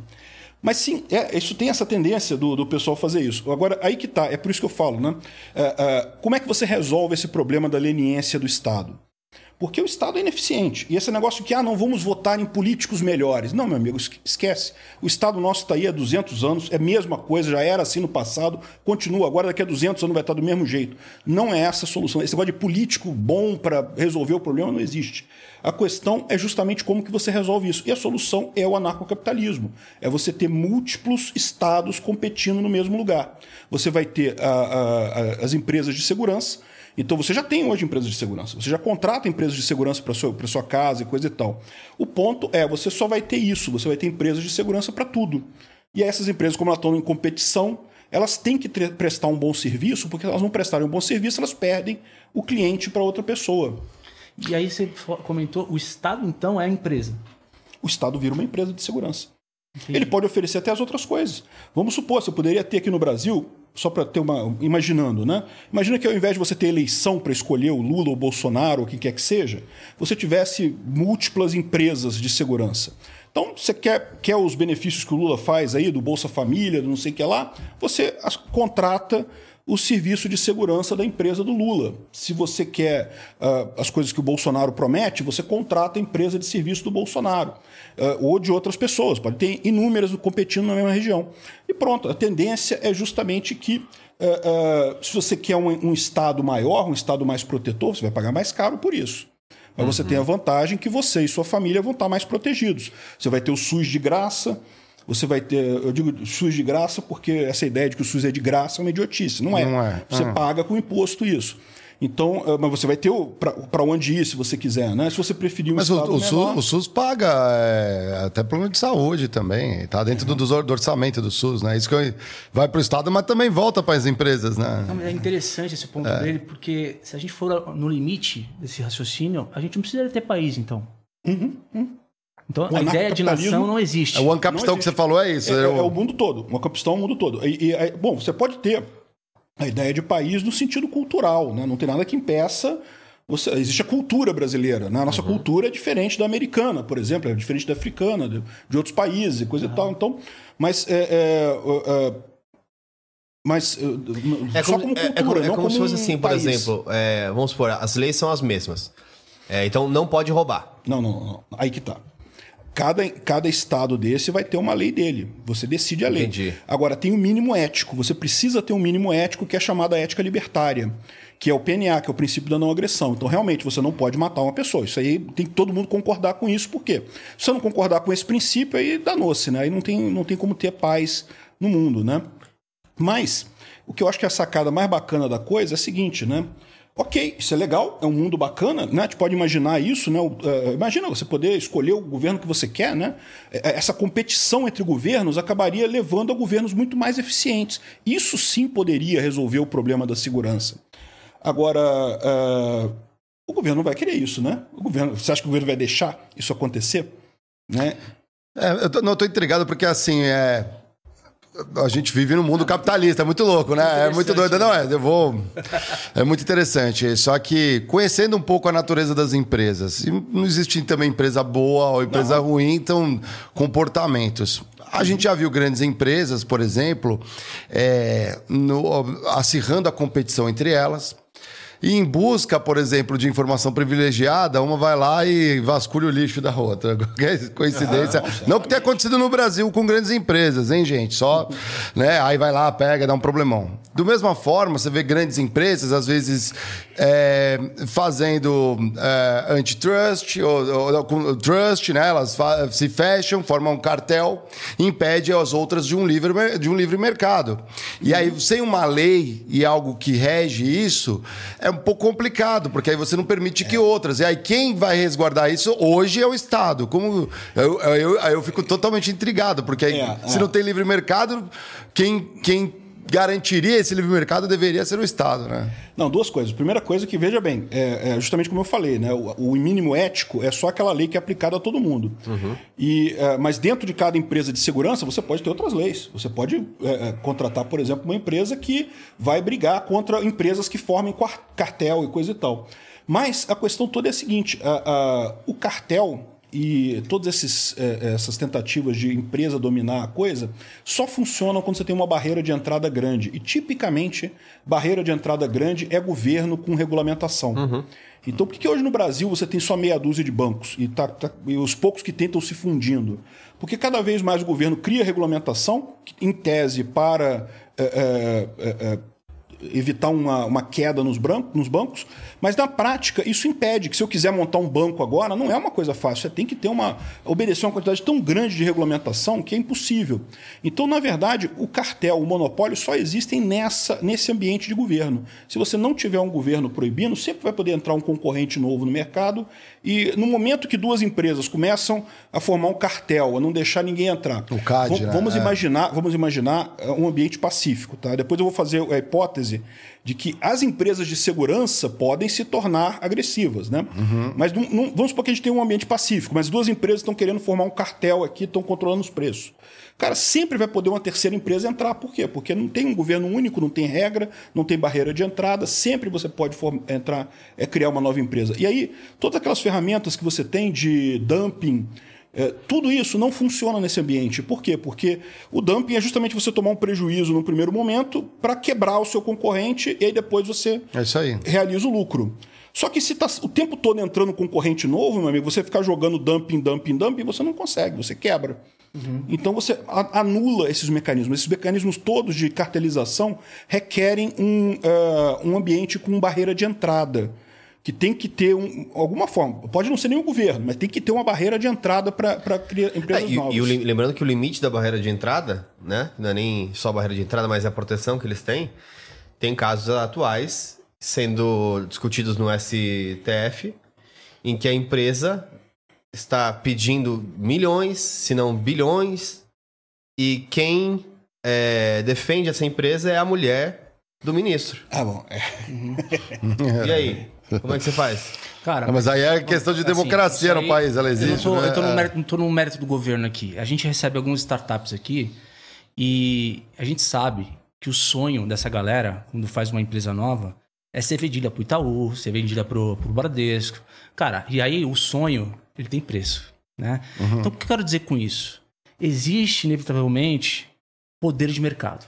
É, o poder de mercado. Warren Buffett ele falava o seguinte: você quer uma empresa perene, uma empresa que eu vou investir, primeira coisa que você tem que se preocupar, crie fossos. O que são fossos? Cara, é simplesmente uma, um, barreira uma barreira de entrada que, cara, em algum momento ou você vai ser adquirido, porque não existe o monopólio, a, a, o poder de mercado mesmo não vai permitir que essa empresa, essa pequena, por mais seja inovadora, por mais que ela seja disruptiva, crescer, porque em algum momento essas grandes empresas, Nossa, já são conglomerados, vai adquirir. E aí, se vai adquirir, você pega as Big Techs, por exemplo, em algum momento elas vão ter é, autonomia sobre formação de preço. Né? Então, o poder de mercado é, no sistema capitalista, aliás, é um grande desafio do sistema capitalista, é o poder de mercado das empresas. Sim, Porque, a é, tendência de monopólio. A lógica né? de maximização, maximização é. de lucro. Então, como, a gente, como, é, como que a gente é, combate esse tipo de coisa? É o que eu falo para você. Uh, se a pequena empresa ela criou um fosso e foi adquirida pela grande, abriu espaço para outra pequena criar também uma, um, uma coisa ali e competir com aquela grande. Se você não tiver a regulamentação, se você não tiver uma barreira artificial, sempre pode ter uma empresa nova explorando esse negócio. E a empresa grande, ela, ela lógico, ela vai ter a maior parte do mercado, ela é uma empresa consolidada, uhum. mas ela sempre vai ter que se preocupar com concorrência. E se tem concorrência, ela, ela continua tendo livre mercado ali, né? Uhum. Então, uh, agora, eu concordo que essas coisas estão ligadas num outro ponto, que é justamente o que eu mencionei da empresa de segurança violenta, porque você fala assim, não, beleza, né? Que lindo, a gente montou aqui um monte de empresas de segurança, cada um se associa na empresa que quiser e pode ser multi-país, né? E, é, mas e se uma dessas empresas resolver se tornar violenta, falar, não, já que eu estou em um monte de arma, eu falei que ia proteger vocês, mas agora eu vou construir um muro aqui, ó, e quem está dentro desse muro aqui vai uhum. ter que me contratar e coisa e tal. Se não contratar, eu atiro, né? É. Pois é, aí que tá. A, a ideia toda é justamente que você tem que ter um fator que torne isso inviável. E é exatamente isso que permite que no futuro, talvez não tão distante, o governo também caia. Porque o governo é exatamente isso. Né? Ou seja, a pior situação numa, num, num sistema de empresas é, é, privadas de segurança seria uma empresa fazer isso, né? fechar um lugar e dizer agora aqui é tudo meu, que já é o governo. Então, que, é, que seria uma ditadura, em teoria. Viraria um. Ou uma. Pode, pode ser até. Como, como uma empresa ela é uma. uma ela tem as leis próprias, uhum. ela poderia até ser uma de república, poderia ter a eleição. Ela pode tentar derrubar outra empresa de segurança. Pode tentar, falar, seja, é, só, tira aqui, ó, vocês são mais fortes, mata outra empresa toda ali. Repara que Agora vocês têm que me contratar. A gente está descrevendo estados, ou seja, viraram, na pior das hipóteses, viram o estado. Então, uh, uh, aí que está o grande, o grande segredo da coisa. Né? Se a teoria do Coase sobre uh, o barateamento da informação realmente levar a, a um custo muito alto de administração, isso pode de fato inviabilizar esse tipo de coisa. Por quê? O que eu estou dizendo com isso? Né? É, hoje você já tem informação barata para caramba. E isso já tirou o poder do governo para caramba. Você já vê in iniciativas, por exemplo, há um tempo atrás, para você abrir é, uma, uma conta na Suíça, ou nas Ilhas Caimã, ou na Europa, ou em algum lugar, algum paraíso fiscal, era só se tivesse muita grana, amigo. Tinha que pegar um avião, ir lá, contratar um advogado. Coisa... Amigo, hoje em dia você vai na internet, você faz isso. Você vai na internet, você faz isso. Então, assim, não, não tem. É, é, é fica muito mais fácil você contornar essas coisas. E repara como é que já está tendo um movimento que é basicamente a mesma coisa que eu estou descrevendo aqui, das pessoas buscarem nacionalidades que interessem a elas. Então, muitos americanos acabam se naturalizando das ilhas Virgem, ou Ilhas Caimão, ou Ilhas sei lá o quê. Aquelas ilhas da, do Caribe ali, todas elas têm é, legislação extremamente é, aberta, né, extremamente é. liberal. Isso atrai as pessoas, né? E repara, não é a mesma coisa, as pessoas já estão entrando nesse sistema do anarcocapitalismo, de você escolher o seu governo. Ah, quem é que ganhou nos Estados Unidos? Eu não sei, mas eu agora já estou com a cidadania de não sei aonde, eu já obedeço a lei de não sei aonde, eu já estou com meu dinheiro no outro lugar lá, eu já é, botei meu patrimônio não sei aonde. Então repara que a gente está caminhando justamente com a informação descentralizada, com a informação barata, para um ambiente em que é impossível alguém fechar uma área e dizer, não, aqui todo mundo vai ter que pagar imposto para mim. E isso mata não apenas o governo atual, como mata uma eventual empresa de segurança que resolvesse fazer isso. Né? É tudo teoria. Eu, não, eu sei que isso Sim. vai acontecer? Não sei. Mas a gente está caminhando nesse sentido. É. Hipoteticamente falando, se o Brasil virar o Ancapistão primeiro aqui, ó, viramos a chave e aí, sei lá, Estados Unidos ou Paraguai, é, fala assim, vou atacar, não, a gente é, já dissolveu não, o exército. É inviável isso, não, não tem vai como. acontecer isso. Não, o que eu digo é, o, o Ancapistão vai acontecer no mundo todo, justamente por isso. A informação barata vai quebrando os estados todos. E, e de certa forma, é, eu não tenho dúvida que é um pouco do que os estados estão sentindo. Né? Você repara como é que está a Janet Yellen implorando para o pessoal botar taxa é, é, corporativa no mundo todo. Exato. Ele não vai conseguir, porque sempre vai ser. Quantos, quanto mais países adotarem a taxa corporativa, mais lucrativo fica para o país que não adotar a taxa corporativa. É. Então, sempre vai ter um que vai, vai vazar essa coisa. Então, é, é uma coisa meio desesperada dos governos, né? Eles estão perdendo esse controle, eles estão sentindo que estão perdendo esse controle. Mas, Até é. onde vai isso, eu não sei. Mas... Você deu um bom exemplo da galera que está mudando ali para o Caribe, né? Ele vai e move o dinheiro. Ele fez esse dinheiro num país com, né, mais regulado, digamos assim. Uhum. É, talvez ele conseguir. Será que ele conseguiria fazer esse mesmo dinheiro num país tão desregulado? Porque ali é atrativo, né? Esses países é. da, do Caribe, eles querem essa entrada justamente de dinheiro, porque não, não produz localmente, né? É, é, mas aí que tá, né? Porque uma boa parte da riqueza dos Estados Unidos e até da Europa, inclusive, vem justamente da época em que não tinha tanta regulamentação como tem ah, hoje, né? entendi. né? Um caso clássico é a Califórnia, né? A Califórnia cresceu, aquele, aquela indústria indústria do cinema cresceu justamente numa época que era o velho oeste. O pessoal considerava aquele negócio lá um buraco lá do outro lado do país. Né? Os Estados Unidos era muito mais centrado em Nova uhum. York. Uhum. O pessoal falou: não, vamos lá para outro lado, lá que não tem nada, não tem lei, não tem nada. E aí que cresceu a Califórnia, que foi visto. Começou o negócio dos, das, das é, empresas de tecnologia, né? esse negócio todo lá. Então, assim que cresceu a Califórnia. Aí depois disso a Califórnia botou um monte de regra, um monte de lei e é. assistência social e não sei o que lá, e não sei o que lá. Aí agora o pessoal está até saindo de lá, né? Está até indo para outros estados. Né? Texas, né? Texas. Então, da, da, mesma forma que você pode dizer isso das empresas, você pode dizer dos estados também, né? A, a Suécia é um outro caso também. O pessoal fala muito da. Ah, aqui a Suécia é um exemplo de sucesso porque é, é, todo mundo lá vive bem, não tem pobreza. Ah, o governo taxa 50% do seu salário, mas se você quiser ir na, no serviço de saúde funciona, não sei o que lá funciona. Mas olha só, o pessoal esquece que a, a Suécia ela cresceu economicamente com liberalismo. Na década de 70 era quase uma minarquia aquilo ali, não tinha quase lei nenhuma econômica na Suécia. Até hoje não tem salário mínimo na Suécia. Então, uh, uh, aí depois disso, eles O criaram. era alto, né? O laissez-faire lá da- do- dos países lá nórdicos permitiu que a que os países Sim, com alto imposto, é, né? Alto imposto com qualidade de serviço público, né? Foi nessa- Mas foi Luxemburgo, depois. Holanda. Ou seja, depois que você já tinha um país rico, né, que ele já tinha muita riqueza, aí o país colocou essa, esse, esse laissez-faire, né, colocou o, o- o imposto alto para bancar o custo da- desse, desse serviço público. Né? E, inclusive, tem muita gente na Suécia que reclama disso. Tá? O pessoal fica achando que a Suécia todo mundo gosta. Não, porque aqui eu pago imposto, mas tenho tudo aqui. Não, não é bem essa história, não. Pessoal, tem anarcocapitalista na Suécia também que não gosta do Estado lá. Na Dinamarca, na Noruega, naquele, naquela turma. Na Noruega a galera vai pra Suécia comprar carne. É mais barato na Suécia do que na Noruega. O cara atravessa a fronteira pra ir no mer- supermercado. Aí, É, aqui se atravessar a fronteira e voltar, você paga taxa. Você vai pro Paraguai? Você vai pro É, ué. Você vai pra comprar outro lugar, no Paraguai. é. pega uma coisa, vai ver o Operação Fronteira. Às vezes até Ah, o, o- ah, podezinho, qualquer coisa que você trouxer, meu amigo. Operação Taxa. Fronteira, tava vendo esse Taxado, seu- Mas aí o movime- esse movimento no mundo tá muito louco, né? Você acha que é, a- o surgimento dessa, dessa direita nacionalista aí, ela, é, ela é, é por conta desse gatilho do individualismo, é uma insatisfação? É, é, eu, eu vejo isso, eu não vejo como crescimento da direita, eu vejo como queda da esquerda.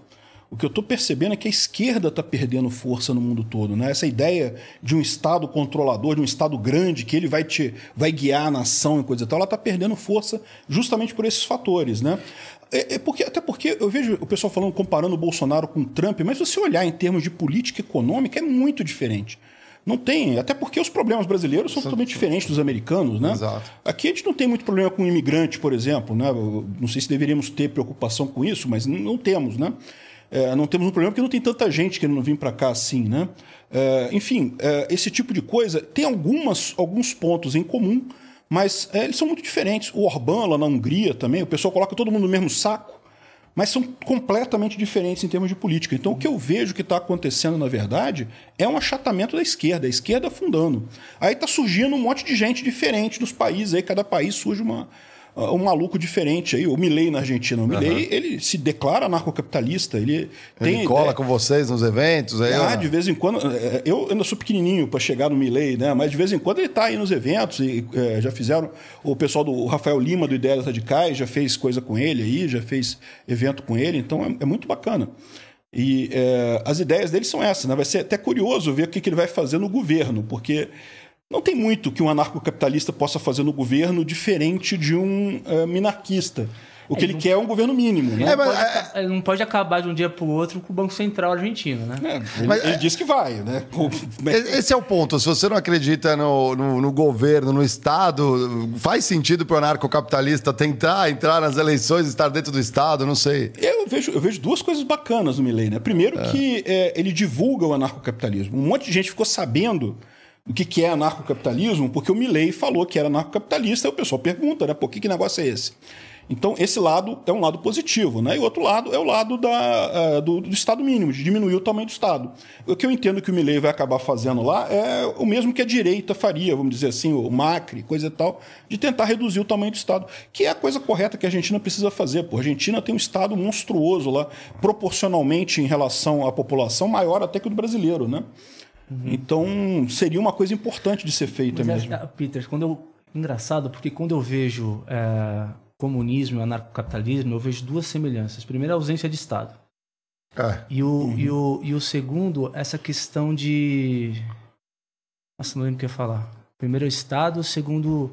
De utopia, você diz, de ser É, um exatamente. objetivo. Não, sem- há, não há uma experiência comprovada de de fato aconteceu e deu certo. Como é que você lida com isso, cara? Não, olha só, na verdade existe experiência comprovada de anarcocapitalismo. Na verdade, o mundo todo já é anarcocapitalista. É que você só precisa prestar atenção em como é que são as relações entre países. Os países, eles funcionam exatamente como as pessoas no Capistão. Não existe um governo mundial. A ONU não é um governo coercitivo. A ONU não manda em ninguém. Você, aliás, ultimamente não serve para nada a ONU, né? Um monte de conflito, eles não estão fazendo nada, mas Enfim, a ONU não manda em ninguém. O que você tem são países que assinam acordos entre si. Então você tem uma, uma regra básica de mínimo que é o direitos humanos, que é muito similar à ética libertária, um mínimo ético. Fora isso, os países assinam acordos entre si, comunidade europeia e coisa e tal. Ou seja, eles formam entre si grupos que as pessoas poderiam formar. E, uh, no final das contas, entram em conflito de vez em quando. Um país invade o outro, agride Mas não são o outro. empresas, né? Não são empresas. Não são empresas, mas, uh, mas, a forma como isso funciona é exatamente como um capistão uhum. é visto. Uhum. Né? E, bem ou mal, você pode ver que isso tem evoluído no tempo, embora ainda existam países que agridem outros países, cada vez você vê menos isso. Né? Esse ano a gente teve aí duas guerras, estamos com duas guerras grandes e outras menores aí, mas é, é, se você comparar com o século passado, por exemplo estamos melhor do que no século passado. No século passado a coisa estava muito mais, muito mais complicada em termos de guerra. Né? A tendência é essa. Quando você tem a livre negociação, quando você tem os países agindo cada um da sua forma, né? é curioso ver até como é que funciona o direito internacional, né? porque muita gente não sabe. Mas é, é, isso é outro ponto também que está levando em direção ao anarcocapitalismo, que é o seguinte: é, as relações hoje em dia são muito mais internacionais do que no passado a legislação brasileira, em tese, funciona no Brasil, só no Brasil. Uhum. Código de Defesa do Consumidor funciona aqui no Brasil. Hoje em dia, o pessoal compra um monte de quinquilharia num monte de lugar no mundo. E o que, que acontece se você comprar uma quinquilharia lá no outro lugar do mundo e der problema? Você vai usar é, a justiça brasileira? Você pode usar isso. Você pode usar a justiça brasileira. Mas é lento pra caramba, é complicado, é um processo complexo. E se na, no outro país lá não tiver uma lei equivalente, não tiver uma coisa equivalente, você não vai ganhar nada. As empresas às vezes contratam câmaras arbitrárias para poder ajudar a tiver problema. Exatamente. É. E cada vez mais você tem isso. Hoje em dia você tem é, é, é trabalhismo. Eu tenho um monte de brasileiro trabalhando para empresa americana. Verdade. Aqui no Brasil mesmo. Ganhando o cara está aqui o cara ganha em dólar e eh, trabalha à distância e, e, pronto, né? E não só aqui no Brasil, no mundo todo está acontecendo muito isso. Uhum. As pessoas trabalham. Então repara como é que as nossas relações elas estão ficando internacionais, estão transcendendo a barreira da legislação da mesma forma. A gente está caminhando para o capistão. É isso que eu falo. A gente está indo nesse sentido. Até onde que vai a coisa, eu não sei. Vamos chegar no capistão mesmo, eu não sei. Como é que a gente está caminhando nesse sentido, a gente está. Esse é um ponto aí, o Diego lembrou bem. A gente recebeu recentemente aqui no Critique uns bons, uns três comunistas aí, né? E aí a forma final do comunismo é a ausência de Estado. Sim. Só que o caminho transitório, eles dizem, é o socialismo. Né? Alguns países vão, cada um à sua maneira, mas até teoricamente chegar. A gente nunca viveu isso, vivenciamos isso, essa experiência nunca existiu, né? Do, do, do comunismo de fato. Uhum. É, tem um processo, existe alguma teoria ali de o que, que pode acontecendo para ir desarticulando o Estado, mantendo. Uma transição. É, qual que seria essa etapa de transição? Não sei se existe é. isso. Antes, deixa eu discordar dos comunistas, porque é. eu li o Marx, li o Capital do Marx, e o, o Marx não, não prescreve não, o socialismo é, é. como intermediário, não. Quem inventou isso foi depois do Marx. Leninistas, quando, é. é, o, o Lenin, o, aquele pessoal da União Soviética que inventou essa história de o socialismo como um caminho para o comunismo. Na visão do Marx, o que aconteceu acontecer é que com a mais-valia é, é, aumentando a disparidade entre ricos e pobres, não haveria movimentação social. Em algum momento, aquilo explodiria numa revolta do proletariado, o povo tomaria conta de tudo e pronto. Eu acho que é totalmente errada essa história, não tem lógica nenhuma isso daí, né? Até porque mais-valia não existe. Se você fizer a conta do Marx lá, ela dependia do, do valor trabalho, o valor trabalho já está desprovado, não existe valor trabalho, não tem valor intrínseco em nada que você faça todo valor é relativo, depende de quem está vendo aquele valor, né? Então, uhum. se, se, o valor é relativo, automaticamente a mais-valia deixa de ter, de, de, ter lógica, né? Enfim, é, no anarcocapitalismo não tem nada disso. O anarcocapitalismo ele parte do princípio ético. Ele parte da ideia é o seguinte: olha só, é ilegítimo você iniciar agressão contra uma pessoa pacífica. Isso é, uma, é um ponto ético eu acho que todo mundo concorda. Ninguém vai achar que não, é, vai, você pode iniciar agressão contra a pessoa pacífica, contra a pessoa que não está te agredindo. Mas para para pensar, é assim que o Estado age. Você trabalhou o mês inteiro, ganhou seu salário. Se você não pagar imposto, o Estado vai correr atrás de você. Você é uma pessoa pacífica, você não fez nada, o Estado vai lá e vai te agredir. Então, é por isso que o Estado é antiético. Ou seja, não é que uh, o, o, básico do anarcocapitalismo é acabar com o Estado. Não é isso. Até porque, em tese, vamos supor, a situação hipotética que você tem um Estado que todas as pessoas concordam com ele, todo mundo voluntariamente faz parte, aceita aquela lei, não tem problema nenhum. É, é, é válido dentro do anarcocapitalismo. Você pode ter um Estado que todo mundo está ali, com paga imposto e coisa e tal, não tem nada que impeça. A grande questão é quando você quando tem a coação, quando você é obrigado a participar desse Estado, quando você é obrigado a, a, a pagar imposto sem querer, sem querer participar desse Estado, né? E aí que isso se torna uma agressão à pessoa pacífica. Você não está é. fazendo nada. O ponto é que, é que você estava falando aí, realmente, o, o, o mundo já é anarcocapitalista, só que para os ricos. Para os ricos. Porque já. ele pode escolher, por exemplo, mudar de empresa de segurança e morar na Europa. Ele pode escolher outra empresa de segurança e morar na Costa Rica, que dá também um ambiente muito bom é mais, em geral, pobre que não consegue se mover, ter essa Por mobilidade. Enquanto, mas é o que eu estou falando para você. Isso está diminuindo, o custo disso está baixando. Né? Houve uma época que para você abrir conta na Suíça, conta na Europa, conta nos Estados Unidos, era impossível.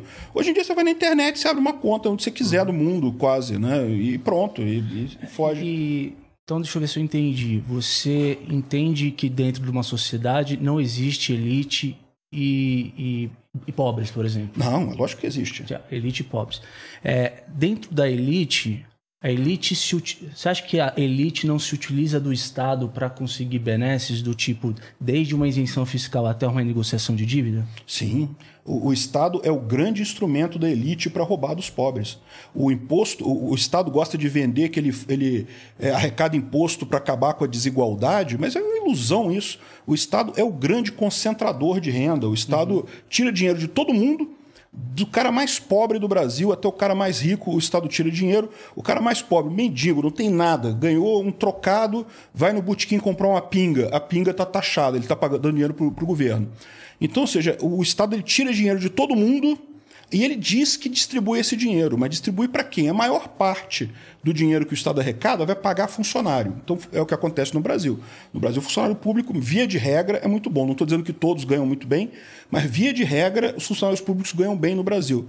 Ou então vai contratar empresas que vão fazer obras não sei aonde. Os empresários ligados com o governo, meu amigo, só ganha dinheiro. Ah, tem alguns programas que são razoáveis, como Bolsa Família, Auxílio Brasil, coisa e tal. É legal. É a melhor coisa que o Estado pode fazer, dar dinheiro para as pessoas. Mas mesmo esses programas são limitados. Então, no final das contas, se você fizer a conta mesmo, o Estado só concentra a riqueza, ele não distribui. E, e assim, o anarcocapitalismo, só para fechar o raciocínio aqui, Marião, é, uh, levando em conta que a gente tem 30 milhões de brasileiros passando fome, como, qual é a perspectiva do anarcocapitalismo em lidar com isso? A, a visão que a gente tem é a seguinte: se o pobre não tiver que pagar imposto, ele vai estar melhor, porque é o que eu falo o Estado concentra a riqueza. Então, muito da desigualdade que a gente tem hoje é justamente desses impostos, que, aliás, tendem a ficar até pior agora com essa reforma tributária e coisa e tal, tende a, a tirar mais dinheiro dos pobres no final das contas e é, dar de volta acaba não dando no final das contas, acaba sendo muito menos efetivo. Né? Então, a visão nossa é: sempre vai ter desigualdade na sociedade, isso é inevitável. Sempre vai ter a pessoa que é mais rica, a pessoa que é mais pobre. Você pode ver até a União Soviética, que foi a tentativa deles de fazer um. É, chegou no socialismo, não chegou no comunismo, mas chegou no socialismo. Mas você via lá os, os, o pessoal da nomenclatura da, da, do legislativo soviético, lá, os bambambãs da coisa, tinham do, bem, do bom e do melhor e coisa e tal, e o povo passava fome, né? Uhum. Então você sempre tem a desigualdade, até se você tirar o dinheiro no final das contas a melhor situação que você tem é justamente você não ter o Estado, para não ter a concentração de renda. Uhum. Não ter o Estado concentrando renda vai ser o menos pior para a sociedade, isso daí. É. E aí o meu, o meu ponto, só para concluir o raciocínio, é se a gente tem é, 30 milhões de pessoas passando fome hoje e, e eu, se eu considerar essas pessoas como consumistas, a proporção de imposto que essas pessoas dão para o governo é muito distante do que um cara que tem um carro é, um bilionário, um, um bilionário. Um, um bilionário que tem um carro conversível na garagem, um milionário que, que tem, sei lá, não sei quantos, quantos Empresas, milhões de é. patrimônio. Hum. Cara, eu acho que faz mais sentido pensar que a desigualdade vem dessa desproporção do que pensar que esse cara dá pouco dinheiro para o governo em imposto. Imposto, ou dá muito dinheiro em imposto, porque ele já não tem, já não tem, não é um consumidor igual é um milionário, entendeu? Ponto seguinte, é, até para levantar essa discussão. Se você pega os 10 principais setores da economia, é, bem de consumo, é, energia e todas elas, na maioria, é, pega a receita como 100, 100 reais de receita. Na maioria dos setores, o que fica com o Estado é mais do que o lucro das empresas. Então, bem de consumo, por exemplo, 11% na média de lucro. As companhias que a gente passou tentaram anos breakivar a operação no Brasil. Então é aquilo, se ela não breakivar, ela sai da operação. Aí é pior Depois tem ainda. o lucro líquido 5%. Mas é. tentando bater lá o, o, o break-even e com imposto de 30%. Eu concordo, mas eh, coloque em valores absolutos isso. Quem consome. Eu concordo que o, o, o governo drena. Então, mas aí eu tenho um lance, porque é o seguinte. É, pega uma empresa de bens de consumo. Entendi, é bem legal o teu ponto. Ela, você fala, pô, trabalha, fizemos toda É, essa porque as operação. empresas são os bandidões, né? Não, não, não, mas ela fez uma operação não, super complexa. Ela fez, uma, ela fez uma operação super complexa para poder, é, no final, ter um lucro líquido de, sei lá, de 5% e 20% de impostos foi para o Estado. Uhum. Só que para ela girar essa empresa, ela foi distribuir bens de consumo. Ela, ela vai pegar o caminhãozinho dela, vai distribuir para os clientes, nos, C- nos CDs dos clientes. Aham. O caminhãozinho dela tá lá numa estrada. Quem construiu a estrada? O cara vai tentar roubar a carga. Quem vai proteger essa carga? Claro, as empresas também contratam porque já não funciona muito bem a polícia. Mas eu tô falando, será que não tem algum. Um, um- tem algo que aconteceu antes para ela poder chegar nesse nível? Se é justo ou não, a gente pode também entrar no mérito, mas ela só consegue. Você só consegue empreender porque você teve uma base. E essa base foi construída socialmente. Ninguém fala assim, ó, vamos construir uma estrada aqui, furar um túnel aqui para para Santos, porque nós somos legal aqui. Não, porque você tem interesse econômico. Simples, é o, é o principal porto do Brasil. Mas funciona isso. Tem empresas que constroem ferrovias para poder escoar a carga. Pra elas, né? É, para elas mesmo, né? Isso, o que tem de infraestrutura criada por empresa aí é grande. Só não tem mais, por quê? Porque justamente o Estado toma esse papel para ele, né?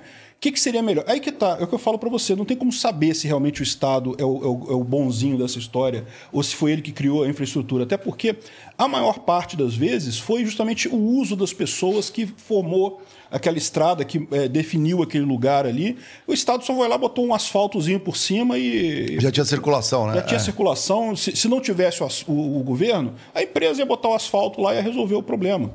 É, ou seja, no final das contas, não dá para saber. A única maneira de você saber é se tivesse concorrência. Porque aí a empresa poderia dizer e falar assim: olha só, é, eu vou contratar o Estado porque realmente é mais barato para mim contratar o Estado para fazer estrada do que eu ir lá e fazer estrada. En- Enquanto você tem um monopólio, enquanto o Estado fala para você, não, só eu que faço isso daqui e não tem negócio, tem que pagar imposto que eu vou construir para você. Você não tem concorrência, você não tem como saber se isso realmente o valor retornou para a empresa ou não. É, Não é legal, mas aí eu não entro na questão do que veio primeiro, o ovo ou a galinha, né? Porque assim, agora que tem a estrada, eu consigo empreender e colocar minha empresa ali, na, porque eu vou ter uma saída. Antes eu teria que, além da empresa, ter que pensar na estrada para ela. não sei. é. O, o que eu volto pro, pro ponto, talvez, de entender um pouco que talvez o mundo já seja um pouco um capistão. é, Se você pensar da forma de, de você ter a liberdade de escolher algumas coisas, e por isso que eu acho que só funciona ainda mais pro rico, mas eu concordo que tá ficando menor essa curva. Eu tenho vários amigos lá do passado que foram cozinheiro, é, mestre de sei lá qualquer coisa, que foram pra Austrália quando a Austrália começou a precisar de mão Sim, de obra. Teve o boom lá na Austrália. é. Ah, Lá no passado, talvez não era impossível isso. Hoje em dia, com a informação, o cara pegou, pô, essa vaga paga melhor lá, vou pra lá. Essas são as condições desse estado. É isso que eu vou ter direito, etc. Vou pra lá. É, e trazendo para pro dia a dia e o fato que a gente está discutindo é um, a atratividade do país ou desse estado, mini estado que é o Brasil. Se eu começo a deixar muito travada a situação trabalhista, por exemplo, do tipo, ah, proibido demitir, aconteceu agora na, na Argentina, tá tendo discussões. Na Venezuela já aconteceu O isso. que acontece é as, as empresas vão embora. Simples assim. Teve, eu não lembro, você lembra como é que era que a gente estava comentando? Que ela era uma operação global, 1% do faturamento estava aqui, no Brasil, e 99% das ações trabalhistas no Brasil.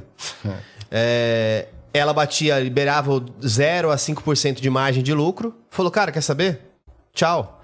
Eu não quero nenhum executivo pe- perdendo tempo com essa operação, porque cada dia é um litígio maior. Minha empresa globalmente está sofrendo é, impactos porque o Brasil tem esse comportamento.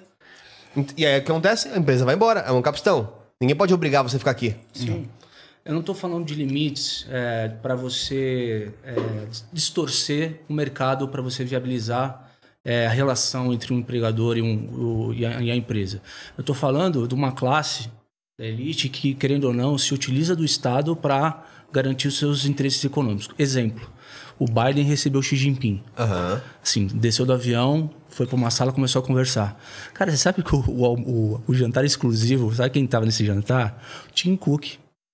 Tava lá o, o, o CEO do BlackRock, Sim. é. o CEO do Blackstone, a, a dona da Mastercard. Mas aí é o governo sendo lobista, Então, né? assim, é o governo mas lobista. Exato, né? é usar o Estado para é- atingir é, interesses econômicos. Assim, é, não, não existe essa, esse descolamento.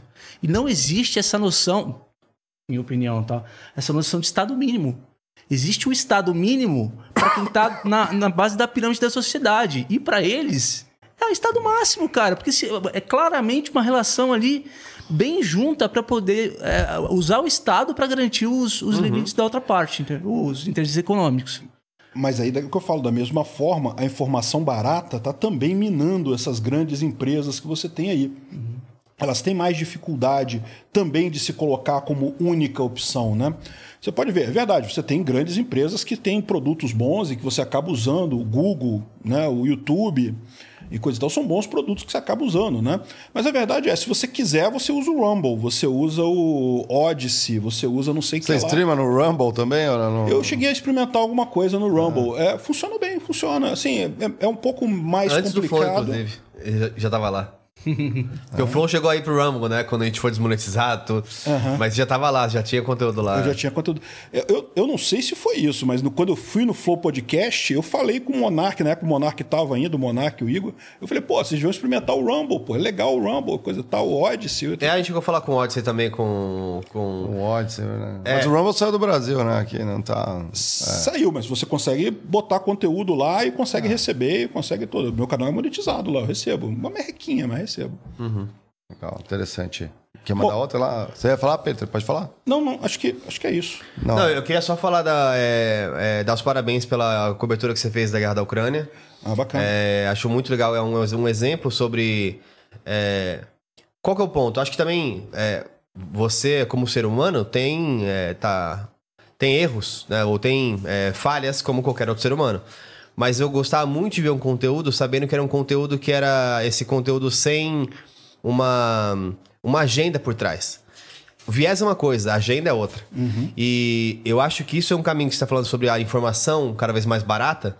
É, e eu vi, assim, o- a- você fazendo lá acompanhamentos de 50 minutos diários, né, sobre o que está acontecendo na, na guerra. E eu até mostrava para os meninos, às vezes, assim, assim olha só esse, esse comentário que ele tá usando, tem 100 likes. Ou seja, não é o cara que tá pegando ali um, um negócio que viralizou e falando, Sim, ah, ó, é sim, isso. sim, não.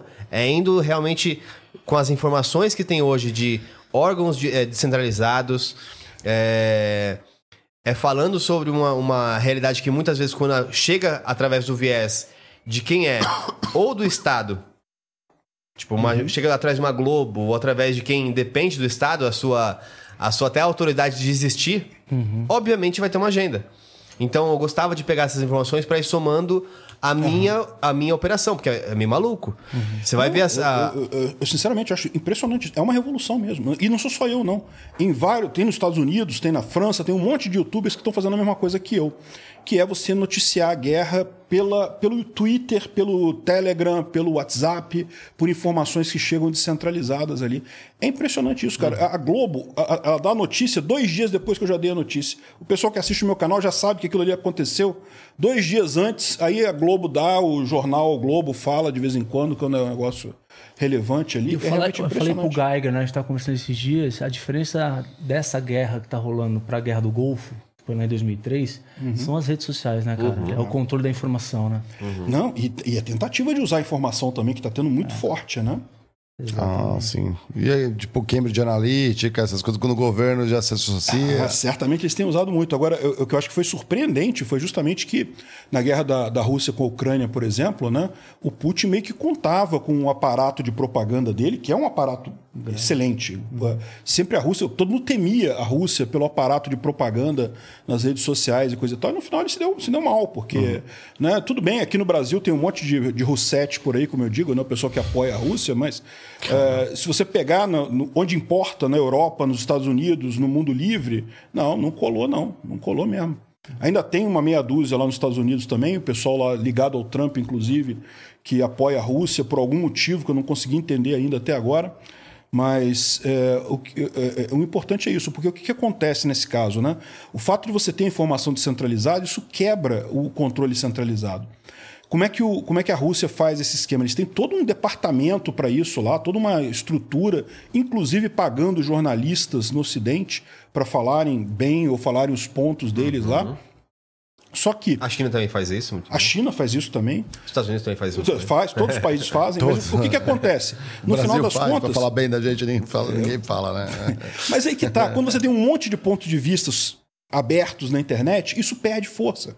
Uhum. Né? Isso não é mais tão forte quanto era. No passado, aquela história dos Estados Unidos ter vendido a ideia de que o Iraque tinha armas de destruição em massa e coisa e tal, todos os jornais da televisão diziam que é, que o Saddam era uma pessoa perigosa. E eu não, não tenho dúvida que o Saddam é um cara do mal. Não, não acho que seja legal, não. Mas não o achou fato, nada, é, né? O fato é que a, a arma de destruição em massa não tinha. O motivo que eles alegaram para invadir o Iraque não tinha.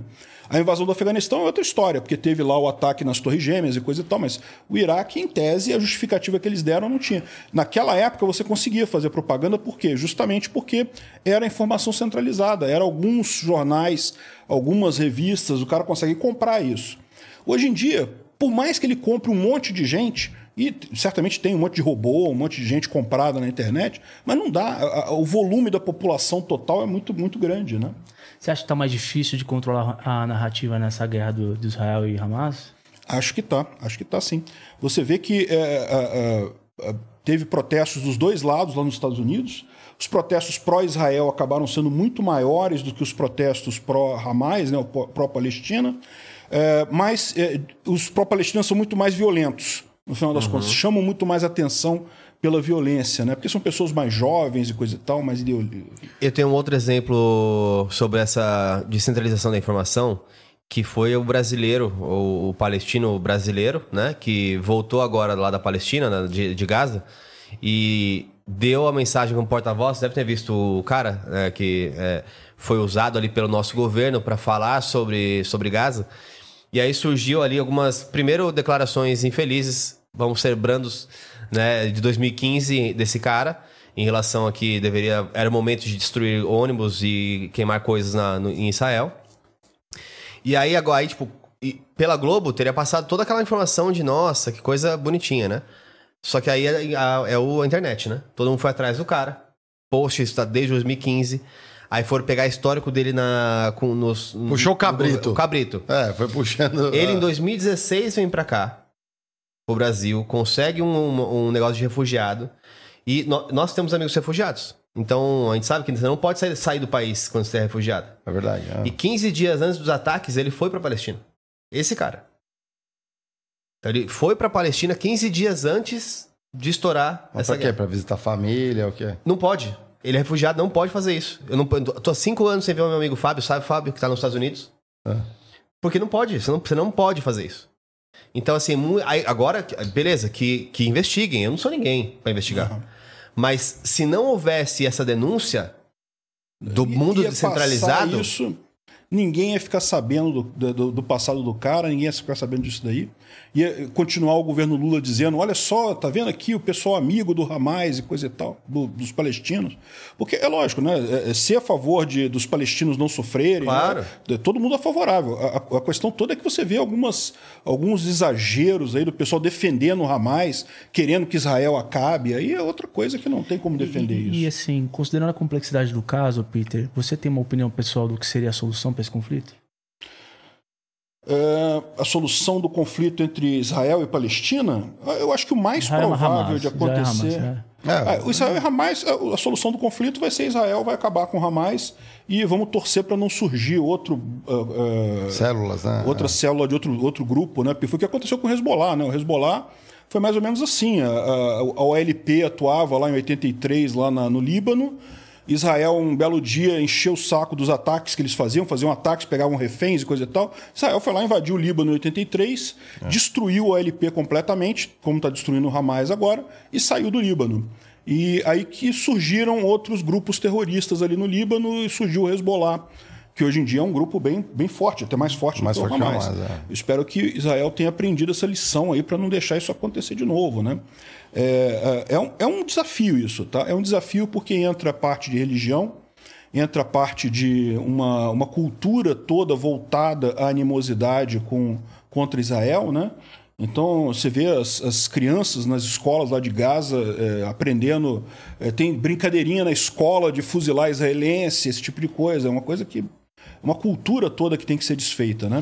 E você, você acha, até a gente está discutindo eu o, o Diego sobre uma potencial solução é, que seria, por exemplo, uma opção mais de liberdade. Então, é, se existisse, por exemplo, a, opção um dia, futuro, de se criar um país livre. Então, por exemplo, nem que seja no meio do, do mar. Eu vou criar um super país de 200 mil habitantes que vive no mar e vai andando por aí.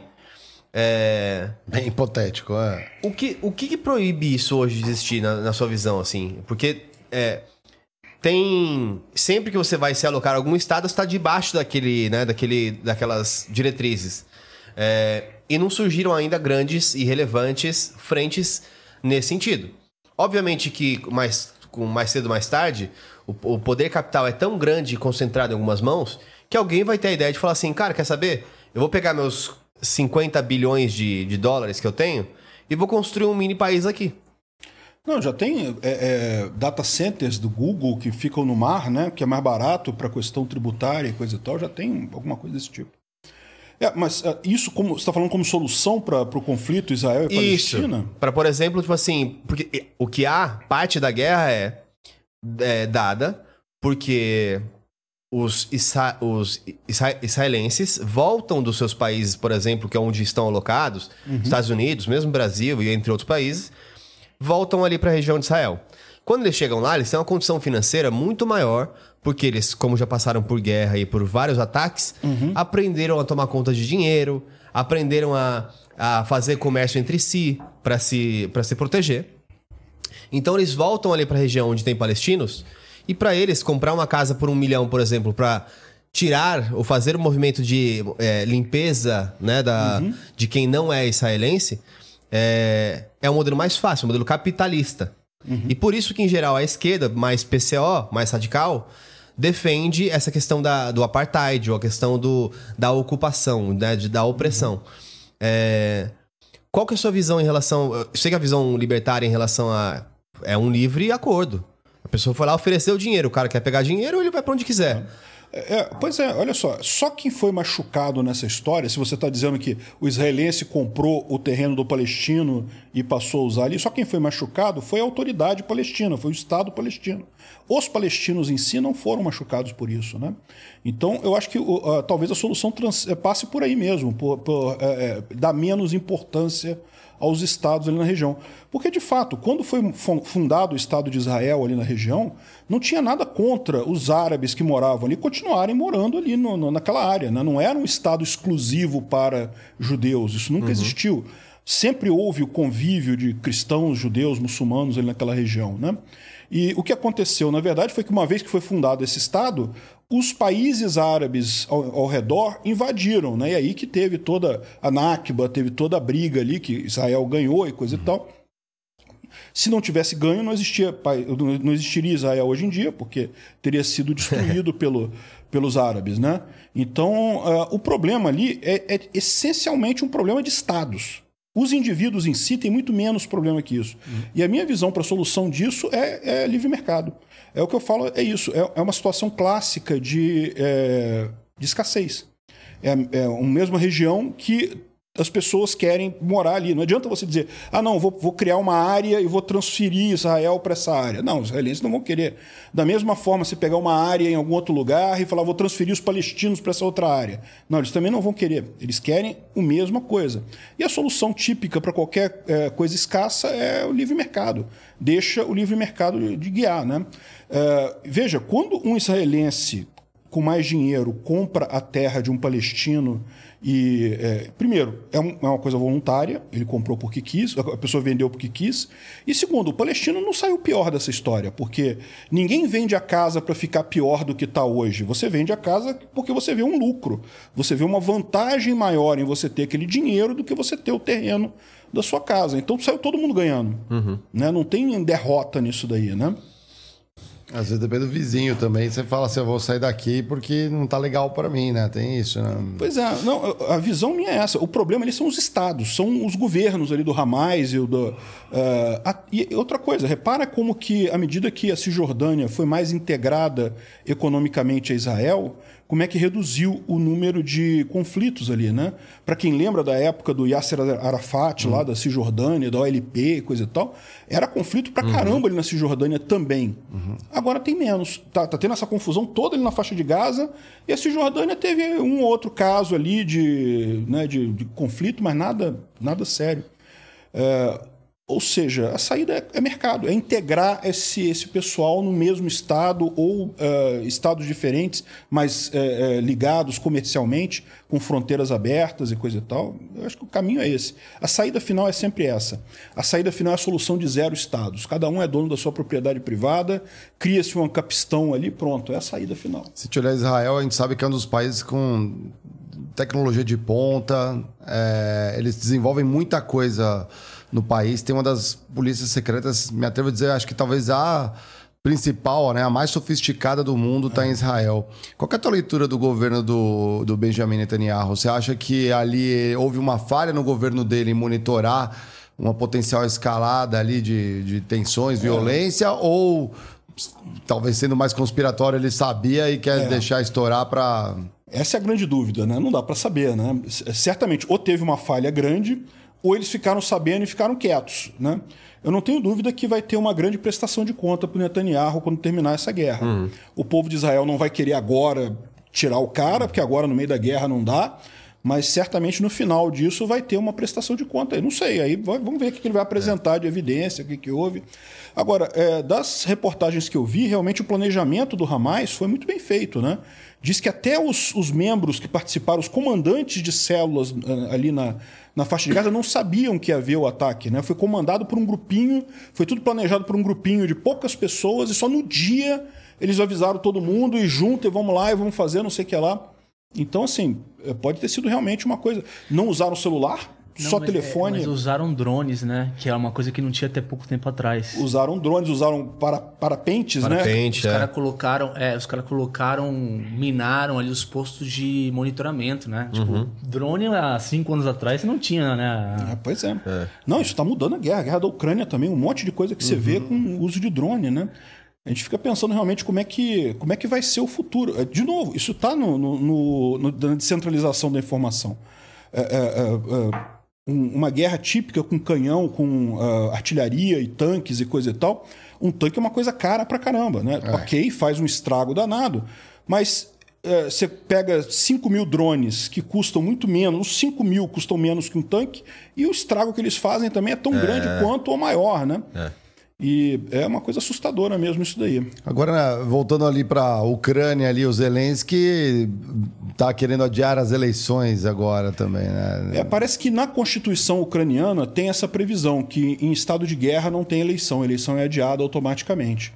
Então, e é, pelo, pelo menos o sentimento que eu tenho das pessoas que eu sigo na Ucrânia é que ninguém quer mexer com isso agora. Por quê? porque existe um histórico na Ucrânia de interferência nas eleições pela Rússia. Né? A Rússia uhum, tem uma uhum. máquina de interferência em eleição grande. Então, e a Ucrânia do lado ia ser uma coisa que eles iam ter muita vontade de interferir, certamente. E uh, no momento o foco do país é justamente a guerra. Então, a visão das pessoas que eu converso é não mexer com isso. Deixa a eleição para lá. Eu não vejo ninguém na Ucrânia reclamando, exigindo eleição agora. E, então, enfim, e está na lei deles, está na Constituição, não é um golpe. Né? Se fosse um golpe, se fosse uma coisa do tipo, né, inventei isso aqui agora, não vai ter eleição porque eu não quero, é outra história, mas está na Constituição deles. Então eu não vejo problema com isso, não. Acho que não vai ter eleição na Ucrânia, não. Vai ter que vai empurrar. Vamos ver as, as cenas do frente. próximo. Tem uma, tem uma história de vai que. Vai ficar o... até no, 100 anos de guerra aí. Isso é muito louco, né, Zelensky lá, assim, 100 tem, anos. Tem várias versões do. Porque, querendo ou não, isso ali, ali era uma zona de influência da Rússia, né? E Sim ou não? Não, não sim, ah, sim, sim, sim, É que eu lembrei de uma outra coisa, eu, eu complemento depois. E aí, é, tem umas histórias, pelo menos uma versão da Rússia, de que em 2014 houve uma influência direta ali do, da família Biden para retirar o, o, presidente que era pró-Rússia para colocar o. Não sei se era o Zelensky ou era uma. uma não, não, não. O que teve em 2014 foi a Revolução da Praça Maidan, né? Uh, o que, que acontece ali nessa história? É, mas deixa eu falar só um negócio que eu ia falar claro, com ele do Zelensky. Claro. Eu, eu entro nisso aí em seguida. Da mesma forma que o Netanyahu, tem muita gente que quer também que o Zelensky preste conta. Por quê? Porque os Estados Unidos avisou que a Rússia ia invadir, avisou com vários meses, e a, a visão que muita gente tem na Ucrânia é que o governo não se preparou adequadamente. Né? Tanto que se você reparar, todo o território que a Rússia conquistou na Ucrânia, ela conquistou em cinco dias. Uhum. Foi o que ela conseguiu nos primeiros cinco dias. Depois disso, ela conseguiu um ganhozinho aqui, um ganhozinho ali, mas uh, o grosso foi. Perdeu depois? Se, né? é, perdeu território, perdeu vários territórios, mas o que ela conseguiu avançar foi muito pouca coisa. Ou seja, se o Zelensky tivesse se preparado para essa invasão, né, se tivesse botado já o pessoal em alerta, a Rússia não teria conseguido nem isso. Hum. E os Estados Unidos avisaram que a Rússia iria invadir, né? Mas, de novo, é, cai na mesma situação do Netanyahu. Ninguém vai querer mexer com isso agora, porque uhum. mexer com isso agora é ruim. Depois que terminar a guerra, aí vê, presta conta e coisa e tal. Bom, o que foi a história da Praça Maidan lá em 2014? Né? Na verdade, essa história é mais antiga ainda. Porque a Ucrânia, ela, mesmo antes da União Soviética, na época que era, era um domínio do Império Russo, ela já tinha movimento separatista, já tinha briga, já, não, já queria se separar da Rússia, sempre foi uma região que foi dominada pelos russos à força. Né? Não, não, por vontade própria das pessoas. E sempre teve aquela questão, a Rússia é típica disso desde o Império Russo, de forçar a cultura, né? tentar interferir, tentar é, é, controlar os países ali periféricos deles. Então, quando teve a Revolução em 1917, a Ucrânia se separou do Império Russo só que logo em seguida caiu dentro da União Soviética, né? acabou se integrando à União Soviética, então passou a ser um país independente. Então, antes era um território da Rússia, passou a ser um país independente. E, uh, uh, mas, uh, justamente nesse processo que já vinha de muito tempo de se separar do Império Russo. Né? Depois que terminou a União Soviética, a primeira coisa que a Ucrânia fez foi justamente tentar se reaproximar do Ocidente. Isso é uma coisa bem notável. Né? Você vê que os, uh, na Ucrânia, de fato, você tinha eleições. Uh, se você pegar Belarus, por exemplo, que é, é, é um caso parecido, é um uhum. país que também se separou da União Soviética, mas o Lukashenko. Cara, o Lukashenko foi eleito na época da União Soviética. Ele era o, o uhum. chanceler soviético na época, depois virou presidente e ficou ele o tempo todo, até agora só tem ele em Belarus, né? A Ucrânia não, teve vários presidentes diferentes e presidentes com orientações diferentes, alguns mais pró-Rússia, outros mais pró-Europa. E uh, o que, que aconteceu? A história toda começou com a Revolução Laranja, que aconteceu em 2002 ou 2004, agora eu não lembro o nome exato, o, o ano exato, mas 2002, se não me engano, uh, quando um presidente pró-Ucrânia uh, e um presidente pró-Rússia disputaram a eleição. O pró-Rússia ganhou por poucos votos, mas teve alegação de interferência na eleição. A Suprema Corte da Ucrânia uh, foi, viu as evidências, tinha evidências cabais disso, e acabou tirando o candidato pró-Rússia e dando o governo para o candidato pró-Ucrânia, que foi envenenado, é o Yanukovych. Foi envenenado, quase morreu, né? sabe como é que é, quem peita a Rússia costuma ter esses problemas um de, veneno, de veneno é, mas sobreviveu, felizmente. Tem aqueles memes sempre né, do Putin tomando um negocinho, ele fica assim. Um né? chazinho. É, é. Mas enfim, aí, ou seja, esse, esse é, candidato pró-Europa pró ganhou, mas aí o que aconteceu? Ele ganhou numa situação em que a maior parte do governo ainda era muito pró-Rússia. A Câmara dos Deputados era muito pró-Rússia, o STF deles lá era muito pró-Rússia. Então ele tentou ligar a Ucrânia com a Europa, entrar para a comunidade europeia, e não conseguiu. Né? Uh, aí ele acabou em 2010, foi a eleição em que ganhou o cara pró-Rússia de novo. O cara pró-Rússia que perdeu em 2000, 2004, 2002, eu não lembro, ganhou em 2010, que foi o. Uh, agora esqueci o nome do cara. Enfim, uh, ganhou em 2010. E aí esse cara pró-Rússia começou a tentar anular todo o processo de integração com a, com a unidade europeia, coisa e tal. Mas Aí a, situação ficou contrária, porque o Congresso era pró-Europa e o presidente era pró-Rússia. E aí ele ficava tentando fazer, desfazer as coisas e não conseguia por causa do Congresso. No final, ele fez um acordo com o Congresso que ele iria assinar um acordo com a comunidade europeia é, é, em algum momento, né, em algum tempo. Até que chegou 2014 e aí ele negou. Ele falou que não ia assinar com a União Europeia, ia assinar com a, com a Rússia. Isso foi visto como uma traição pelo parlamento e pelo povo ucraniano, porque ele tinha se comprometido com isso, tinha até lei para essa ligação com a Europa, e, eh, e ele na última hora ele negou e falou que não ia deixar, não ia assinar, assinou com a Rússia de novo. Né? E aí o, o povo se rebelou. E aí que teve a, a Revolução da Praça Maidan, e eh, foi, foi uma coisa sangrenta lá, tá? foi sangrento. Morreram 104 pessoas no total, entre manifestantes, polícia e coisa e tal, o pessoal quebrou tudo, botou fogo.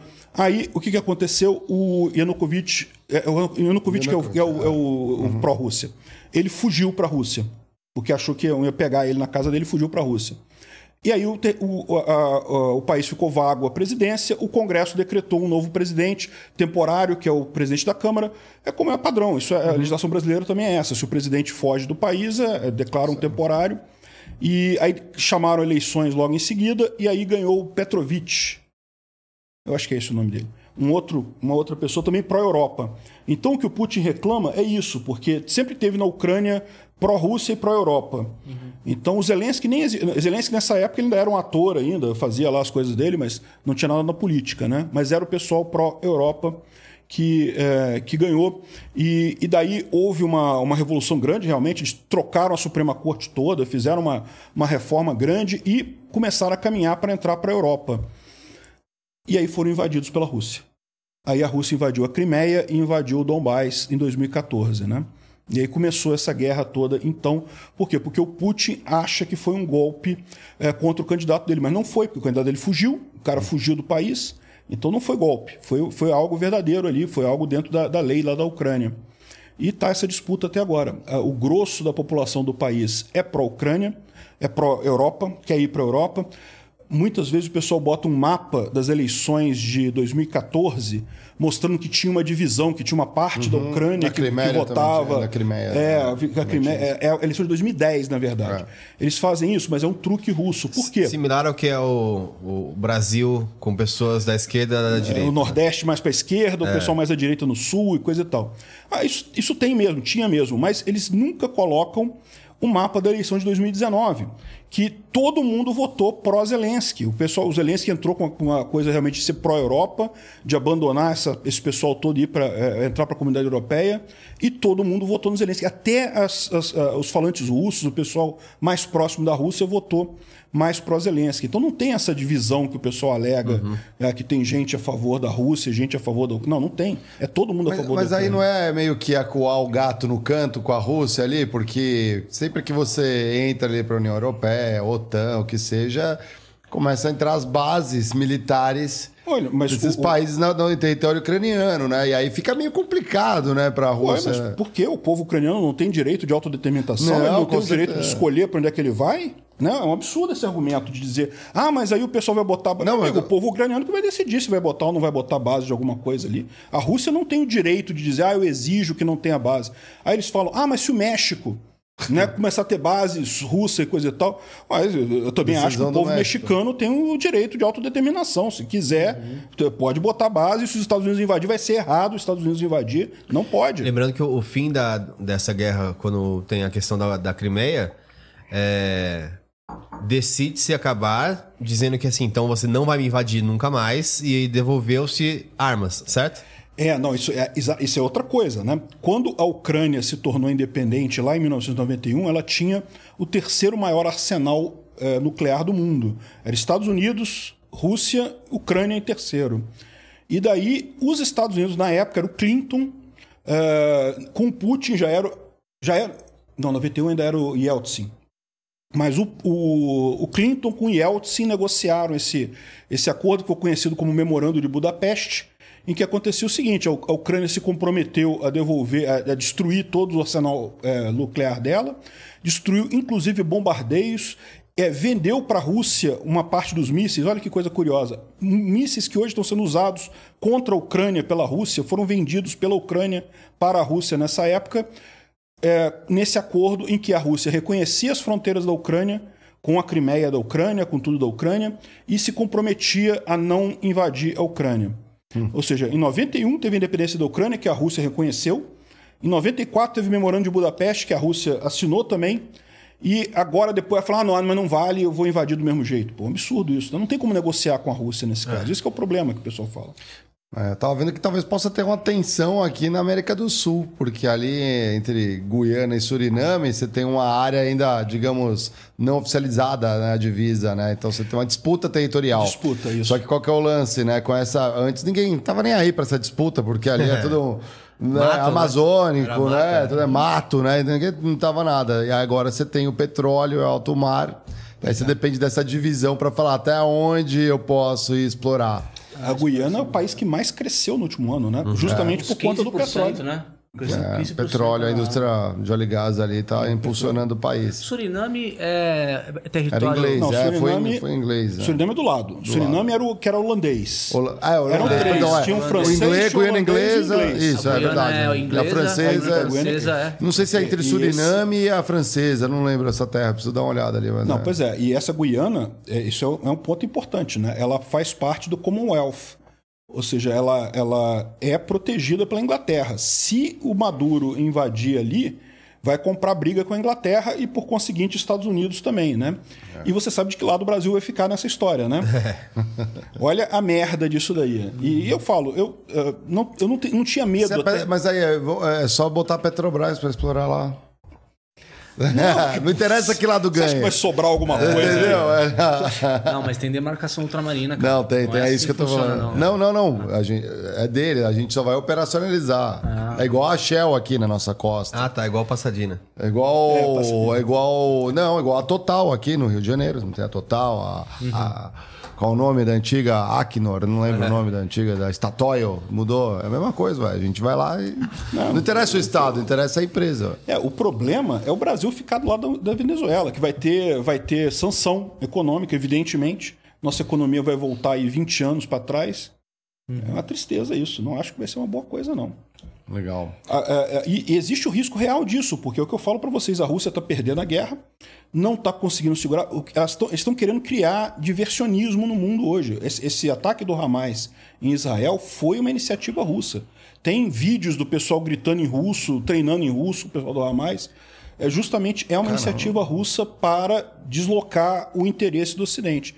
E nesse sentido, faria todo o sentido do mundo o Maduro, que tem apoio da Rússia também, fazer uma brincadeira dessa para de novo abrir mais uma, uma guerra, mais um, um diversionismo do resto do mundo e deixar a Ucrânia mais sozinha. Querendo ou não, é um desgaste dos Estados Unidos, né? Na medida que ele está não pra- funcionando, é. ajudando a Não Ucrânia. dá pra financiar tanto- muitas guerras ao mesmo tempo. A cereja sei do não. bolo é Taiwan com China, né? É. Cereja. Nossa, podia ser tudo isso junto, né? É. O, sonho do Putin era esse. O sonho do Putin é que todo mundo entrasse em guerra E, junto. e o Irã aí é por alinhamento à Rússia, né? O Irã é alinhado à Rússia. É, o alinhado Irã é alinhado à Rússia. Cara, muito doido. E o pior é a gente estar do lado errado, cara. O E pior qual, é que a gente vai qual- entrar qual na é a tua leitura do BRICS ou, ou na anarcocapitalismo? O que, que eles falam no BRICS? Não, cara, olha só. é, eu, sinceramente, em termos de BRICS, eu sou totalmente descrente. Acho que não tem nenhuma, nenhum futuro isso daí. Por quê? Como é que você vai ter um grupo? Existe o grupo, tem muita gente, o pessoal fala assim, não, porque concentra não sei quantos por cento da população, É, mundial, do é. petróleo, não sei o que lá, do comércio mundial. Tá, mas e, o que, é o BRICS? O que, tem de legislação mesmo? O que, tem ali de compromisso desses países de fazer alguma coisa? Não tem nada. O único compromisso que eles têm é uma vez por ano se reunir e bater papo e, se quiser, troca, fecha acordo bilateral entre eles. É só isso que é o É, BRICS. botou uma pressão na mesa, falando assim, ó, dependendo da proposta entre os outros países, OMC, ó, É, mas pega leve, né? Como que eles vão conseguir alguma coisa se dentro do BRICS agora você tem China e Índia, que são inimigos, que estão em guerra aberta, tem guerra entre a China e a Índia no, no Nepal lá, e agora botaram ainda a Arábia Saudita e o Irã. É, Meu amigo, nunca que o BRICS vai assinar coisa nenhuma com ninguém, pô. Botaram, do, Botaram um pra apertar a inimigo- mão ali, né, meu? Botaram do- dois, só os in- os inimigos dentro do negócio, não tem como isso daí pra frente, né? Ou seja, vai ficar pra sempre um, um grupo de brincadeira, tipo assim, dizer, olha, nós temos tantos por cento da população do mundo, tá? Mas E aí, o que, que você vai fazer com essa população toda? Dá pra usar diplomacia pra alguma coisa ali, né? A única chance que tem é se a Rússia, a, desculpa, a China tomar conta, porque a China pode. A China economicamente, é, vamos combinar, o BRICS é a China e mais uma galerinha que ficou ali do lado dela, né? O que eu acho que pode acontecer também é petrodólares naufragar, cara. É, o, o petrodólar está diminuindo já o uso, né? Mas eu acho pouco provável que o pessoal mude para yuan. É, Entre yuan e dólar, eu continuo preferindo dólar. É, mas o. Inclusive a, a, a China já até fez a, o- a criptomoeda dela para tentar persuadir os países do Oriente Médio a comercializar em yuan. Não, assim, que vai haver algum comércio em yuan, vai. Como tem algum comércio em euro também, né? Na Europa tem um comércio em euro, não tem problema nenhum. Aliás, também da Europa para outros países tem em euro, coisa e tal. Mas o que eu falo é o seguinte, para ter uma moeda dominante, você tem que confiar naquela moeda. E como é que você vai confiar na China? O Xi Jinping está lá agora, ah, daqui a pouco ele sai e entra outro ditador. O que, que outro ditador vai fazer? A China tem um histórico de mudanças 180 graus quando muda a ditadura lá, né? Era o, o Mao Zedong, quando entrou o, o, o Deng Xiaoping, ele mudou tudo a história. Então, como é que você vai confiar? Vai Não começar... quer deixar uma marca, né? Não tem um projeto. É, tanto que começou os conflitos, o ouro subiu. O ouro, e tem gente dizendo que o Bitcoin. O Bitcoin pode ser também Aham, um, um também. ativo que, que valor, tenha né? uma reserva de valor que seja significativa aí para o futuro, né? É, mas é difícil. Eu não vejo ainda ninguém competindo com o dólar. Assim, pode ter mudança, pode diminuir a fração do dólar no mundo? Pode, mas vai continuar sendo por muito tempo ainda. Ah, Os Estados Unidos está em decadência? Acho que está, mas Uhum. é estamos começando a decadência. O Império Romano levou 500 anos do, do começo da decadência. decadência até acabar a mesma coisa. Então, isso não é para agora. E eu lembrei de uma coisa agora, é o Salvador, que ele colocou o Bitcoin aí como moeda oficial. Cara, e assim, a, a economia dos caras é sempre muito volátil, né? Você acha que é um caminho para um país colocar o Bitcoin como uma, uma moeda oficial? Olha, eu acho uma ideia excelente, tá? Porque justamente como é uma moeda corrente, você não tem ganho, você não tem lucro de capital, né? Você tem a moeda, você tem o mesmo valor de Bitcoin, como é moeda corrente, não tem lucro, você não tem imposto nisso daí. É a principal atrativo de El Salvador nesse momento. É isso daí. Agora, eu posso dizer por experiência, eu fui a El Salvador, tive uma semana lá agora no, em agosto. Não, em outubro. E eh, o pessoal não usa Bitcoin lá. Assim, no dia a dia, as pessoas. Aham. É, eu fui todo entusiasmado, fui no supermercado grande, falando, não, aquele supermercado grande lá o pessoal aceita Bitcoin, coisa e tal. Aí eu fui lá todo entusiasmado, botei as coisas no carrinho, filmando, né? Pra ver. Ah, Bitcoin, ah, é só no caixa 11, o rapaz não tá aí, tem que esperar um pouco. Pô, É. é. Ou seja, na lei diz que né, você pode pagar com Bitcoin, né, é moeda de curso corrente, curso forçado, mas na prática ninguém usa lá. Mas tem motivos para isso, tá? O motivo é, El Salvador eh, não tem moeda própria, O- é o Bitcoin e o dólar. E o dólar já é uma moeda muito melhor do que a média das moedas Aham. da América Latina. Então o pessoal não, não sentiu essa necessidade. Se aqui no Brasil, por exemplo, o pessoal colocasse o Bitcoin e o real como moeda de curso forçado, eu, eu vejo que muita gente ia adotar o Bitcoin por conta disso, porque o Bitcoin valoriza, você não, não precisa pagar imposto em cima disso, é o mesmo valor de Bitcoin. É, né, você tem deflação no preço do- do- da coisa em Bitcoin. Mas lá em El Salvador, esse efeito é pequeno, né? O pessoal já tem uma moeda estável lá. O que está fazendo muito sucesso lá é o efeito Bukele, né? Que o cara. Eu, eu não sei se eu gosto desse tipo de abordagem, não, mas ele adotou uma abordagem que agradou o pessoal lá de El Salvador, que é, é, execução sumária de membro de gangue, é, é, é, execução, digo, é, processo criminal sumário, ele construiu uma mega prisão lá e o esquema lá é o seguinte, tu apareceu com uma tatuagem de gangue, das gangues que tinham lá, né, é, na rua, meu amigo, é 30 anos de cadeia. Ah, mas e o juiz e o advogado? Não, vai pra cadeia. Depois você discute isso lá. 30 anos lá, depois a gente conversa. A verdade é, isso contraria direitos humanos, contraria um monte de coisa, ma- é, né, o devido processo legal e coisa e tal. O cara vai lá e faz a tatuagem no outro ali. O cara Não, pois é, não, eu eu fico pensando, camisa, né? Você, de repente, você compra uma camisa, eu achei, achei bonita essa camisa aqui. Não sabe nem o que Não significa. sabia que significa aquele Turista, negócio. turista. turista. Porra, 30 anos de cadeia. Ou surfar em El Salvador, cara. Sei Ah, lá, cara. camisa aqui. né?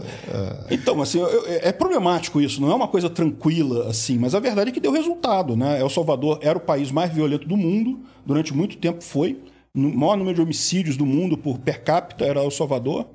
E dizem que hoje está tranquilíssimo. Você anda em El Salvador, não tem mais assalto, não tem mais roubo, não tem mais os assassinatos que tinham antes. Aí é aquele negócio, né? É um, é um dilema isso. É o ovo a galinha, né, Marão? O ovo a É galinha. o ovo ou a galinha. É. Quem Nesse caso primeiro? deve ser o ovo mesmo. Tem, tem um monte de, de político na América Central e até na América do Sul que está vendendo essa ideia. Eu vou ser o Bukele aqui do meu país. É, en- engraçado, eu tava no Panamá o- no mês passado, e aí o cara acompanhava a política bizarramente, o Uber que eu peguei pra ir pro aeroporto. É, ele falando sobre os conflitos na, da Rússia e Ucrânia, começou a falar de, de um monte de coisa. Aí tá falando um pouco sobre o Brasil, né? Falei, ah, o Brasil é muito polarizado, né? A gente tem muito a esquerda e a direita conflito- conflitando.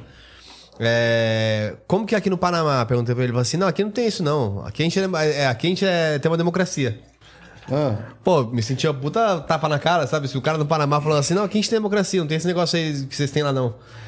Aí, obviamente, depois ele começou a falar que começou um movimento é, de líderes que se ligaram ao Estado é, começarem a fazer é, o, essa parte mais autoritária de tomar controle de algumas narrativas, de alguns processos, e começou a, a eclodir a violência no, no, na- no Panamá. E isso, assim, começou, tipo, tá tendo assalto. Isso é um absurdo, porque antes não tinha também. Caramba. Então, talvez esse movimento também chegue lá. É, pois é. Não, o pessoal ali da Guatemala, que é do lado ali, o pessoal tá doido. Já tem um monte de político lá querendo imitar o Bukele. Enfim, é, um- é uma coisa complicada, né? você acha que no Brasil vão surgir uns mileis agora aí?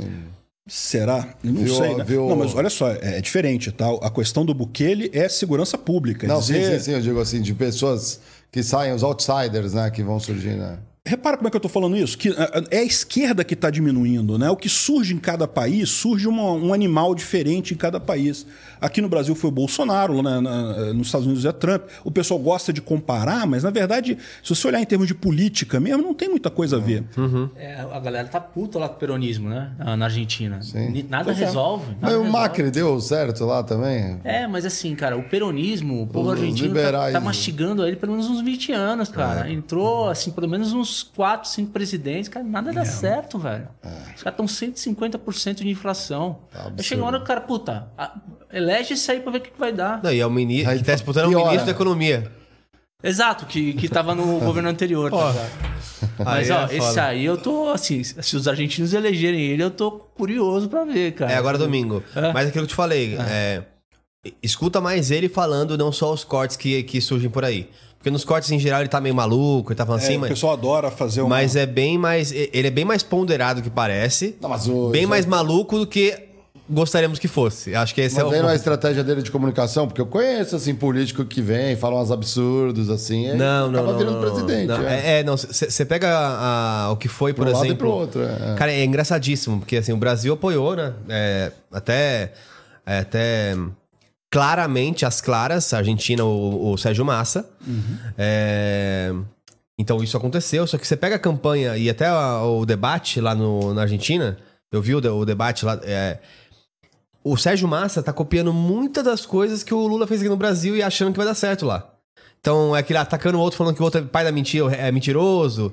E aí dá aqueles showzinhos. E aí fala, você que vai ter que explicar, vou tirar o sigilo. E aí vira a página, o que acontece? Pô, é só colocando sigilo, é só ferrando o povo, é só tirando coisas que ele falou que é porque ia proteger. Se tá certo ou tá errado, outra questão. Mas o Lula tem sido muito melhor pra quem, pra quem não votou nele do que pra quem votou nele. Isso é um fato. O Haddad, é. é. Tirando o 13 terceiro plano do Bolsa Família. É, esse tipo de, de situação, é, pode ver, a maioria das pessoas que tá, que tá zoando ou pegando pilha na internet tá falando assim, faz o L, não do tipo assim, olha, ele fez uma coisa que ele falou que ia fazer. É tipo, ele fez o contrário e toma na cara de vocês. É um negócio meio dicotômico assim até. É, o governo do PT é um governo de conciliação, né? Ele não é um governo. É, você pensa que ele vai ajudar, ajuda pobre? Essa é a mesma lógica do, do, do Não, Estado. os é um, mais ele, é- ele, é um, né? ele, é um, Assim. ele é um governo conciliador que, não, que sabe fazer o que o Bolsonaro não fez, né? Vocês viram quanto fechou ali o, o- o primeiro trimestre nos bancos esse ano? Gente, assim, é, óbvio. É, e esse ano é o primeiro ano que 6 bi é negativo nas contas é, públicas né, do, das estatais federais. Desde 2015 não tinha. prejuízo. Caramba. hein? Saiu ontem isso aí, essa matéria. Mas qual Rapaz. estatal? Nas federais. Ah, nas federais. Correios, etc. Sim. Caramba, hein? É o mesmo valor das americanas em 2020 ali, pra você ver, hein, cara. E nem se fala mais. E aí, as americanas ali, por exemplo? É uma empresa, tem, tem uma regra, não. Não, não, mas aí que eu falo, a empresa quebrou, que investiu dinheiro nela se deu mal, quem se associou a ela se deu mal. Assim, eu, é, é, empresa é, privada quebrando, meu amigo, eu não tenho nada a ver com isso. Não, mas elas geram um efeito na. Elas geram um efeito econômico no país todo, né? Os bancos que tinham crédito, ele vai, para não ficar no prejuízo, vai piorar Sim, a taxa. mas, é, é, no final das contas, você tem que. Não tem outra alternativa. Empresas podem quebrar, sempre pode. Não, sim, mas. Não tem o que evitar. Mas uma coisa é quebrar porque não operou, outra que- coisa é mediante fraude, crime, né? É, pois é. Aí tem que perseguir as pessoas e prender o pessoal aí, né? E, e veja, as empresas de segurança privada certamente podem ter regras quanto isso daí. Na própria ética libertária, o valor do contrato é muito grande. Se você que tem uma quebra de contrato, é uma, é é uma quebra é, penal, é uma quebra de lei mesmo, né? É, pacta sunt servanda, né? O, o contrato faz combinado. lei entre as partes, né? Enfim, é, é, o que eu vejo é isso, porque o grande risco que tinha nas americanas, que eu, eu via como um risco, era o governo socorrer. Isso é muito pior. Muito Estados pior. Unidos fez isso com os bancos, né? Fez isso com os bancos. Até aproveitando, eu vi um vídeo seu- você comentando sobre isso, e a gente passou por companhias de bens de consumo, então é, talvez você não tenha a visão mais do da, re- o dia a dia de como isso acontece. Tá. É, basicamente é o seguinte: imagina que eu te vendo é, esse celular por 100 reais. E aí eu tenho um acordo com você de como eu sei que você vai movimentar a gôndola, a ponta da loja, etc. Na verdade, na verdade, eu vou vender a 100, mas eu te dou 30 reais para você ativar isso como descontos, campanhas de Black Friday, coisa do tipo. Isso eu vou te dar por fora. O que acontece em geral? Quando eu te, te vendo primeiro, Fora por outra nota, né? Digamos assim. por fora eu digo assim, é, fora da nota fiscal. É, um investimento que eu faço no meu cliente. Isso. Porque ele fez uma compra relevante, eu faço esse investimento em E você. ele usa com. No momento um, se eu te vender um e você vender a você pode vender até 70 reais pro, pro, pro, pro Diego, certo? Zero lucro. Você pegou meus 30 reais de desconto e vendeu a 70. Tudo bonitinho. Empatou. Patou. Ao longo do tempo que você vai fazendo, você vai aumentando o seu inventário. Então eu te vendi a 100, mas eu te vendi 5 meses de inventário. Você vende um por mês. Eu te vendi a qui- 500 por 100. 5 por 500. E te dei 150 reais de verba. É isso aí. 5 vezes 30. Certo? Você vai lá, vai lá faz uma promoção. Você vai vender agora os 350 que custou ali. Você vai vender um dele só por 50. Com prejuízo. Com prejuízo, é menor que a margem. Só que você tinha uns 150 ali. Então você foi, começou a aumentar seu inventário para justificar isso. Quando você pega, em algum momento do tempo, você gastou toda essa verba que te deram, e você tem lá cinco meses de inventário. Quanto vale cinco celulares? Para você, 500. O valor completo, o valor, o valor cheio. Você fala, pô, comprei cinco, tem cinco, vale 500. Ah, ah, meu amigo, vale. Se você for tentar vender isso no mercado, Ah, entendi. ele vale 350. Porque tem que contar o, desconto que você Isso. recebeu. Só que esse desconto tá num a, um a receber do cliente. Entendi. É isso que basicamente É acontece isso no que aconteceu dia. no Americanas. E será que aconteceu com o Magazine Luiza também? Porque eles também apontaram. um- Também aconteceu isso. É, Uma- Em bem menor escala, né? Menor Tanto escala. que assim, as ações hoje Eles não subiram. têm essa positivação de gôndola. As, aço- né? as ações Tem que- hoje subiram 20%. Porque a diferença é: houve controle, Tá. foi declarado, e versus o tamanho do negócio, sim, ainda tem. O problema da Americanas é outro: é estar no varejo e ter uma, uma, um- uma Selic muito alta. Que faz com que ela sempre esteja amarrada para ter um inventário alto, mas ela hoje em dia ela conseguiu reduzir o seu inventário. Americanas tinha quase seis meses de inventário, em geral. Aham. A, uma Magalu não trabalha com isso. Ela vai trabalhar com 45 dias, 60 dias. Em geral, o tempo só de realmente supply do mercado. Então, parece, Não parece que, que não Ah, caiu dessa vez. É. Menos mal, que bom. Era novo mercado aqui na Bolsa. Tô intrigado aí pela novela aí, o que, que vai acontecer. Vamos dar uma olhada no emblema do dia. Nossos Boa. convidados são eternamente emblematizados. Você já sabe como funciona aqui nos estúdios Flow. Entra lá, galera, nv99.com.br e clica em resgatar. A palavra-chave é. Harry vai mandar? Já vai falar aqui. Aproveita. Oi? Ancap. Da Ancap. Ancap. É isso Harry aí. Styles. De graça nas primeiras 24 horas, depois só comercializando com o, o amiguinho, o No amiguinho livre aqui. comércio dos amiguinhos que pegaram de Que graça. pegaram de graça, aí você pode comprar deles Ah, aqui, gostei. ó. Aí, ó. Foi legal, né? Eu tinha visto. já. Caramba, Muito legal. Versão Pixar. Tem que fazer um bonequinho. Não tem bonequinho ainda? Do... Não, não tem Pô, tem que fazer um não. bonequinho. o bonequinho É, um bonequinho assim, imagina. Pode crer, pior que dá meu. Com impressora 3D dá É. agora, né? O galera aproveita, já fortalece a firma aí, deixa o like, se inscreve se ainda não se inscreveu no Critique. É, não sei como vocês estão no chat aqui, se vocês estão se degladiando, estão se comportando. Lembrem, evitem o ad hominem, foca aí na discussão e critica, fala, falou isso, eu não concordo por causa disso, daquilo. Porque senão o chat fica aquele chat tóxico, um brigando com o outro. É. Não sei, tem, Harry? Manda na tela então perguntas já, pra gente já passar para o ping-pong final aqui, os nossos ritos do Critique aqui. O Harry vai soltar na tela as perguntas. Hã? Tem o capiroto aqui, a galera tá causando com o capiroto aqui, salve. ca- O É um capiroto aqui, tá, galera tá, tô vendo aqui, vocês estão tretando mesmo aqui. Eu Enquanto, achei... enquanto não vem o, enquanto não vem o áudio, é, tem uma coisa muito legal né, com, com, com o Capsu, é, que é os nomes de quem sugere matéria. e aí eu vi, falei assim, cara, mas não é possível, um dia alguém vai abusar disso, que as pessoas abusam sempre. Aí vem no vídeo ele falando assim, gente, vocês abusaram, então agora tem um limite de caracteres pra você colocar o nome. O nome. Ah, no chat você tá Alguém falando? mandou uma carta? O que aconteceu que fizeram? Não, não. É, é- é, botou um nome muito grande demais. Pô. É Pra eu ler aquilo ali vai ficar tedioso pro pessoal né, que tá guardando o vídeo, né? Eu originalmente eu lia todos os pessoal, todas as pessoas que sugeriram a notícia. Mas aí ficava muito longo, né? Às vezes era 8, 10 pessoas que sugeriram. aí eu passei a ler só os dois primeiros. Aí o pessoal bota um nome enorme, com 60 E caracteres. é sempre assim, tipo, a minha, minha picanha não chegou. É sempre os nomes é, né, bizarros assim. que É isso? muito engraçado, porque surgiu. Ô, louco, que isso? Ó, não sei se bota o nome, seria um nome em geral de. Não sei se bota o nome aqui, É, ó, do, do Tá usuário. aqui, certo, ó. tá certo. Vamos Manda lá. lá, Harry, vamos ouvir. Não, mas. Tá rolando. Será que tá baixo?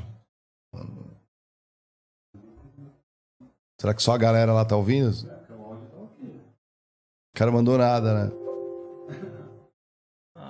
Passa pra frente, passa pra frente, ô, ô, vê se ele demorou pra, pra, pra falar uma coisa. Eu preguiça de digitar, hein, mano? Ou então fala aí, ou, ou escuta você e e repassa pra gente, Harry. Que aí a gente já, né? Um salve aí.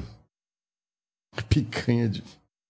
Que a ideia do, do pseudônimo né, é uma ideia libertária, né? Você se, se- esconder do Estado usando um pseudônimo. Aham, aham. Então a ideia é as pessoas que contribuíam, que sugeriam Ah, notícias, entendi. usassem um pseudônimo, né? Como eu uso o Peter Turguniev, o pessoal usar. Só que aí o pessoal começou a brincar, né? No Brasil não tem jeito. O pessoal Não tem começou jeito, com uma brincadeira. Ah, ficou divertido, ficou, Ficou- legal. ficou legal, ficou Virou legal. uma marca do canal isso daí. Involuntário, mas funcionou. Conseguiu? Ah, tá.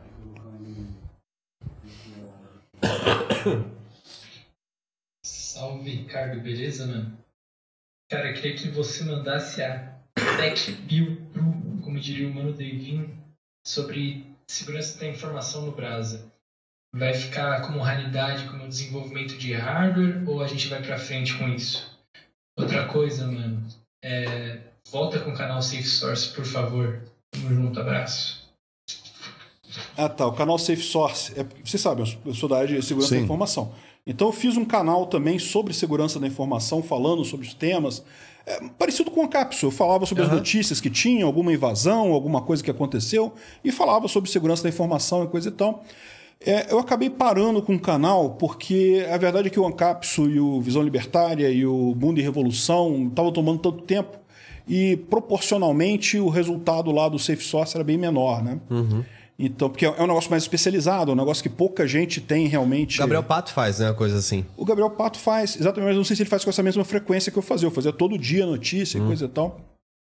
Enfim, é, a pergunta que ele fez é se aqui no Brasil a segurança da informação vai ficar é, é, local ou se vai ser, vai virar uma coisa estrangeira.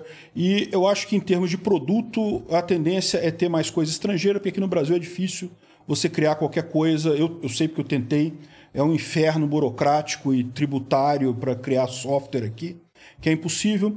Mas é, sempre vai ter emprego nessa área aqui, porque segurança da informação é como segurança. Você tem que estar no lugar ali para disputar, para evitar uma invasão, para trabalhar com alguma coisa. Então, eu não creio que vai ficar 100% no exterior. Agora, em termos de software, em termos de hardware para segurança, infelizmente, o mais provável é isso. Legal. Tô vendo aqui, mandaram superchats aqui, ó. O Giancarlo mandou. O que o Peter acha do futuro da humanidade, pensando em Isaac Asimov e Aftermath das tecnologias totais humanas? Putz, cara, que pergunta difícil, Você cara. viu? Nossa, Eu também fiquei meio- O que eu acho é que o Ancapistão vai vir aí, meu amigo. Vai chegar no Ancapistão, eu acho é isso. E vão viver um mundo com muita paz e prosperidade. Você aí, acha que a propriedade privada é garantida no capistão? Sim, exatamente. A a única coisa que garante a propriedade privada é a autodefesa e contratos que você faz com empresas de segurança para garantir a sua propriedade. O governo, ao contrário, ele destrói a propriedade privada. Se você tem governo, você não tem propriedade privada. A qualquer momento, o governo pode de- decretar que a sua casa é de utilidade pública e tirar de você e você não tem nada. Vê o pessoal da, da favela ali das Olimpíadas no Rio, né? O pessoal tinha propriedade. É- é- Era propriedade legal registrada em cartório? Não, mas era. Os caras moravam ali há um tempão. Do ponto de vista libertário, era a propriedade privada deles. Chegou a Olimpíada aqui no Rio, a gente sabe que não foi isso. Então, na verdade, foi pior do que isso. É porque era, era uma favela que ficava perto de prédios muito bonitos. Sim, luxuosa. Muito luxuosa, incomodava Especulação- o pessoal, o pessoal ficava chateado de ter uma favela ali na região. Aí, com a desculpa de que precisava passar uma estrada para chegar no Parque Olímpico e coisa e tal, o Sérgio Cabral, na época, passou o trator em cima do pessoal todo lá, tirou todo mundo. Uma tristeza. O Estado não, não Mas tá aí o legado das Olimpíadas no Rio. Você já viu Pô, o legado das Olimpíadas no é, Rio? Só mato aquilo. Tudo destruído, cara. Tudo... não, eles falavam que não, que a gente vai reaproveitar isso aqui, vai desmontar e vai criar tantas escolas.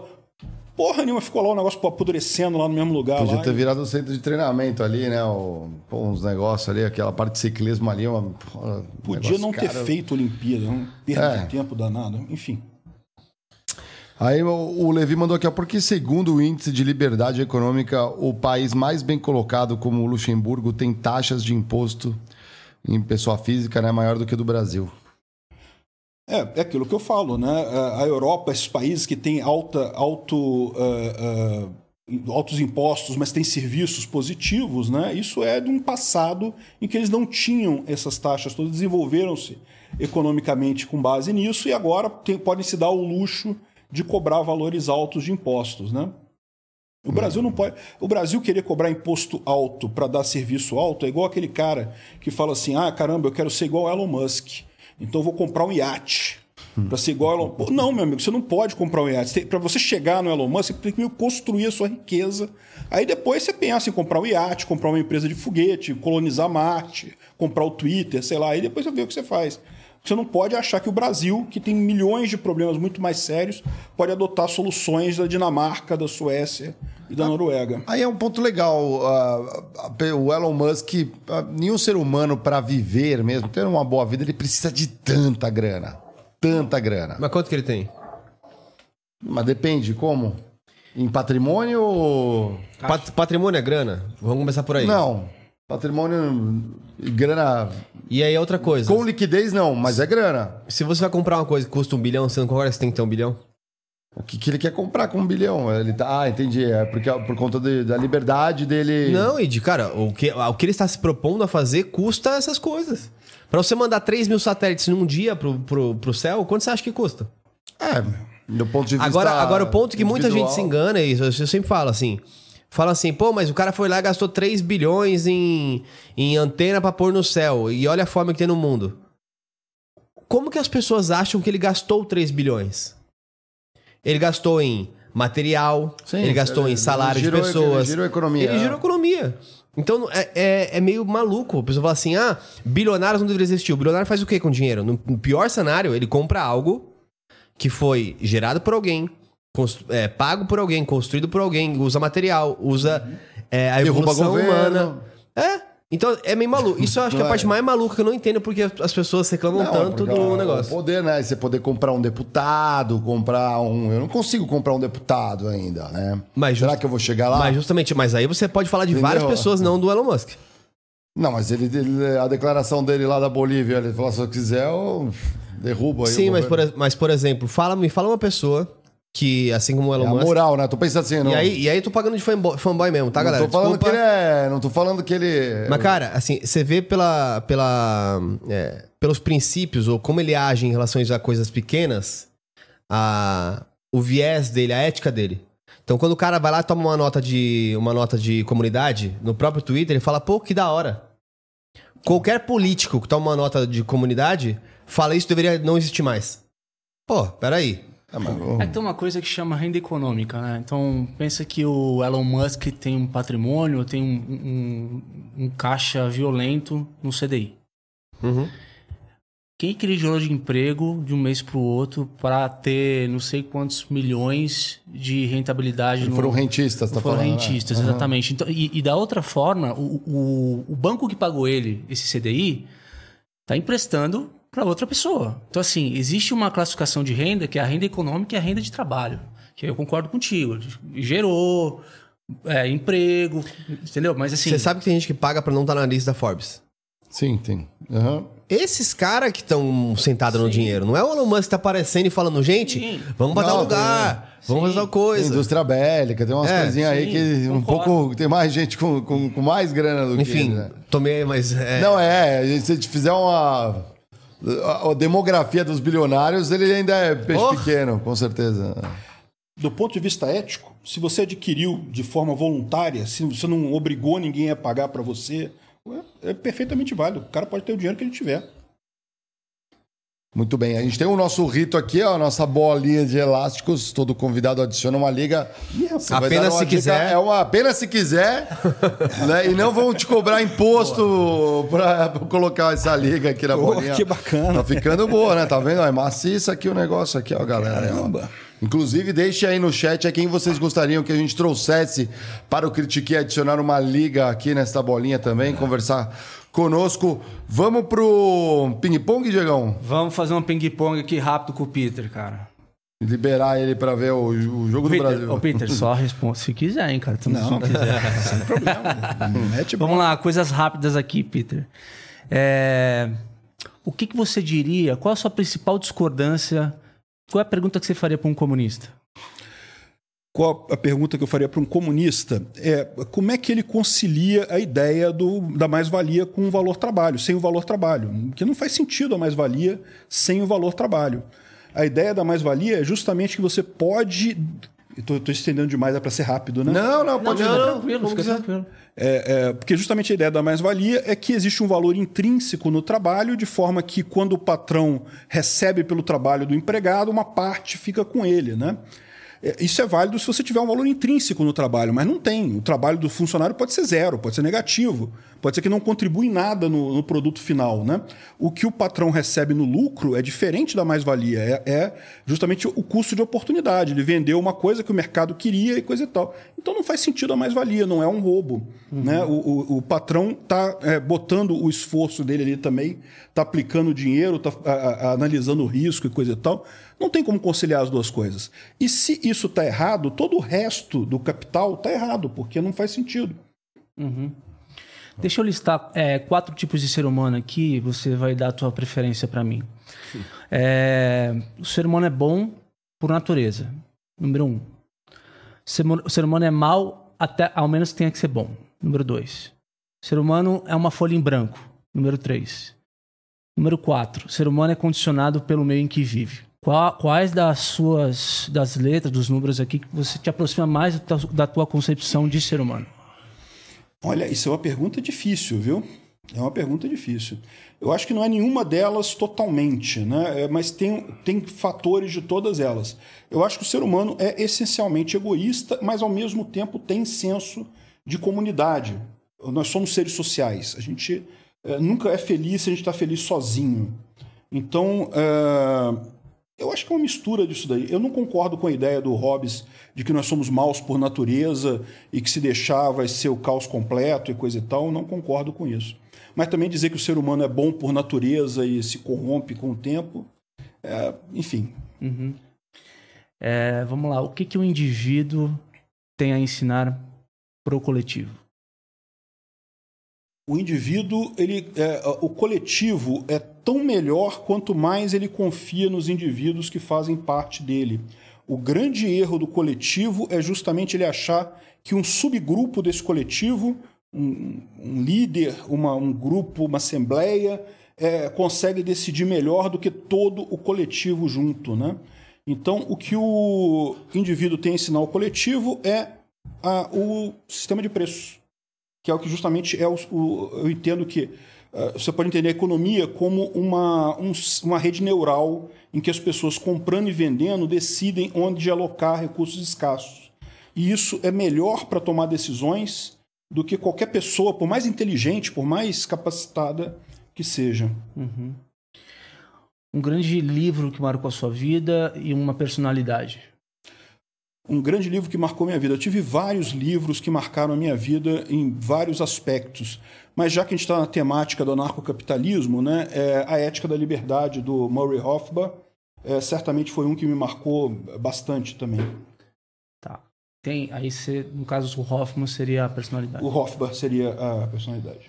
Maravilha. Para a gente terminar aqui, o que para você é o trabalho? O que para mim é o trabalho? É, Poxa, uma pergunta curiosa, eu não tinha pensado nisso. mas o trabalho é justamente a interação sua com o mundo, né? É a forma como você interage com o mundo de forma a criar alguma coisa. Eu acho que é, é uma das coisas mais edificantes que você tem na sua vida, é a maneira como você é, usa o seu tempo para tentar melhorar um pouco o mundo, né? Uhum.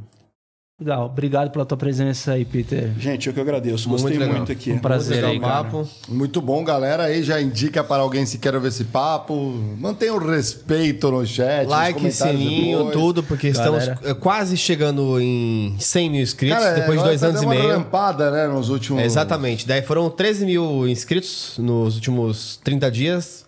Ah. E estamos aí querendo chegar em 100 mil, né? Que depois de dois anos e meio é um sonho é, que cada vez mais se torna tangível. Logo, logo. Algo que parecia impossível. Chegar. Então, ajude a firma a chegar nesses objetivos. Muito bem. Aqui, ó, vou falar aqui a agenda da semana é, que vem. Vamos aqui na terça-feira, a Marcela Megoa vem para cá também bater um papo legal. E no dia 22, quarta-feira, Augusto Nunes. Então, Vai ser um papo daqueles do Critique.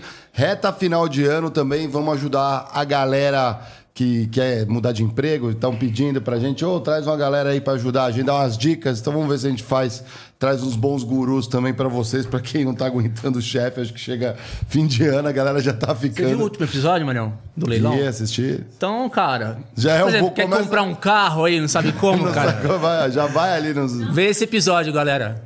Foi bom mesmo ali, ó. Eu já entrei, é. enquanto vocês estavam falando com ele, eu não tava na mesa, eu já tava acessando sites de leilão. É. E vendo. O Geiger comprou um carro por leilão lá na época da PNG, não foi? PNG, comprei. Um carro leilão ali, um ó. Peugeot 307. Eu lembro, eu lembro. É. vou dar um lance, vou dar um lance. Dá um lance. Foi muito levei, bom. Levei, levei. É, redes sociais, deixar um recado final pra galera que assistiu. Pessoal, quem não me conhece, entra lá no Ancapso, é o meu canal no YouTube. Eu tô no, no Twitter também, no Instagram. E tem uma cápsula, o Visão Libertária e o Mundo em Revolução. Muito bom. Excelente. É, lembrando que, para você que é do mundo corporativo, é, o Peter ele comenta várias notícias durante o dia. É, alguns de economia, tem até a descriçãozinha lá nas thumbs dele mesmo, já tem o que é economia, o que é social, etc. E tem muito também, é, fala sobre empresas, fala sobre essas relações de trabalho, então interessante demais o canal. E teve uma galera aqui que falou que gosta do teu canal lá do Safe lá, cara. Se você puder voltar. É, pois é. é. é vou, ver, que, vou ver como é que eu vou fazer. Exato. Acho um clone. Inteligência artificial, quem sabe a gente não, sabe, não aplica né? isso, é. né? Foi uma coisinha a mais, né? Muito bom. Então, obrigado, Peter, novamente. Até semana que vem, galera. Vamos que vamos. Harry, chama a vinheta, velho.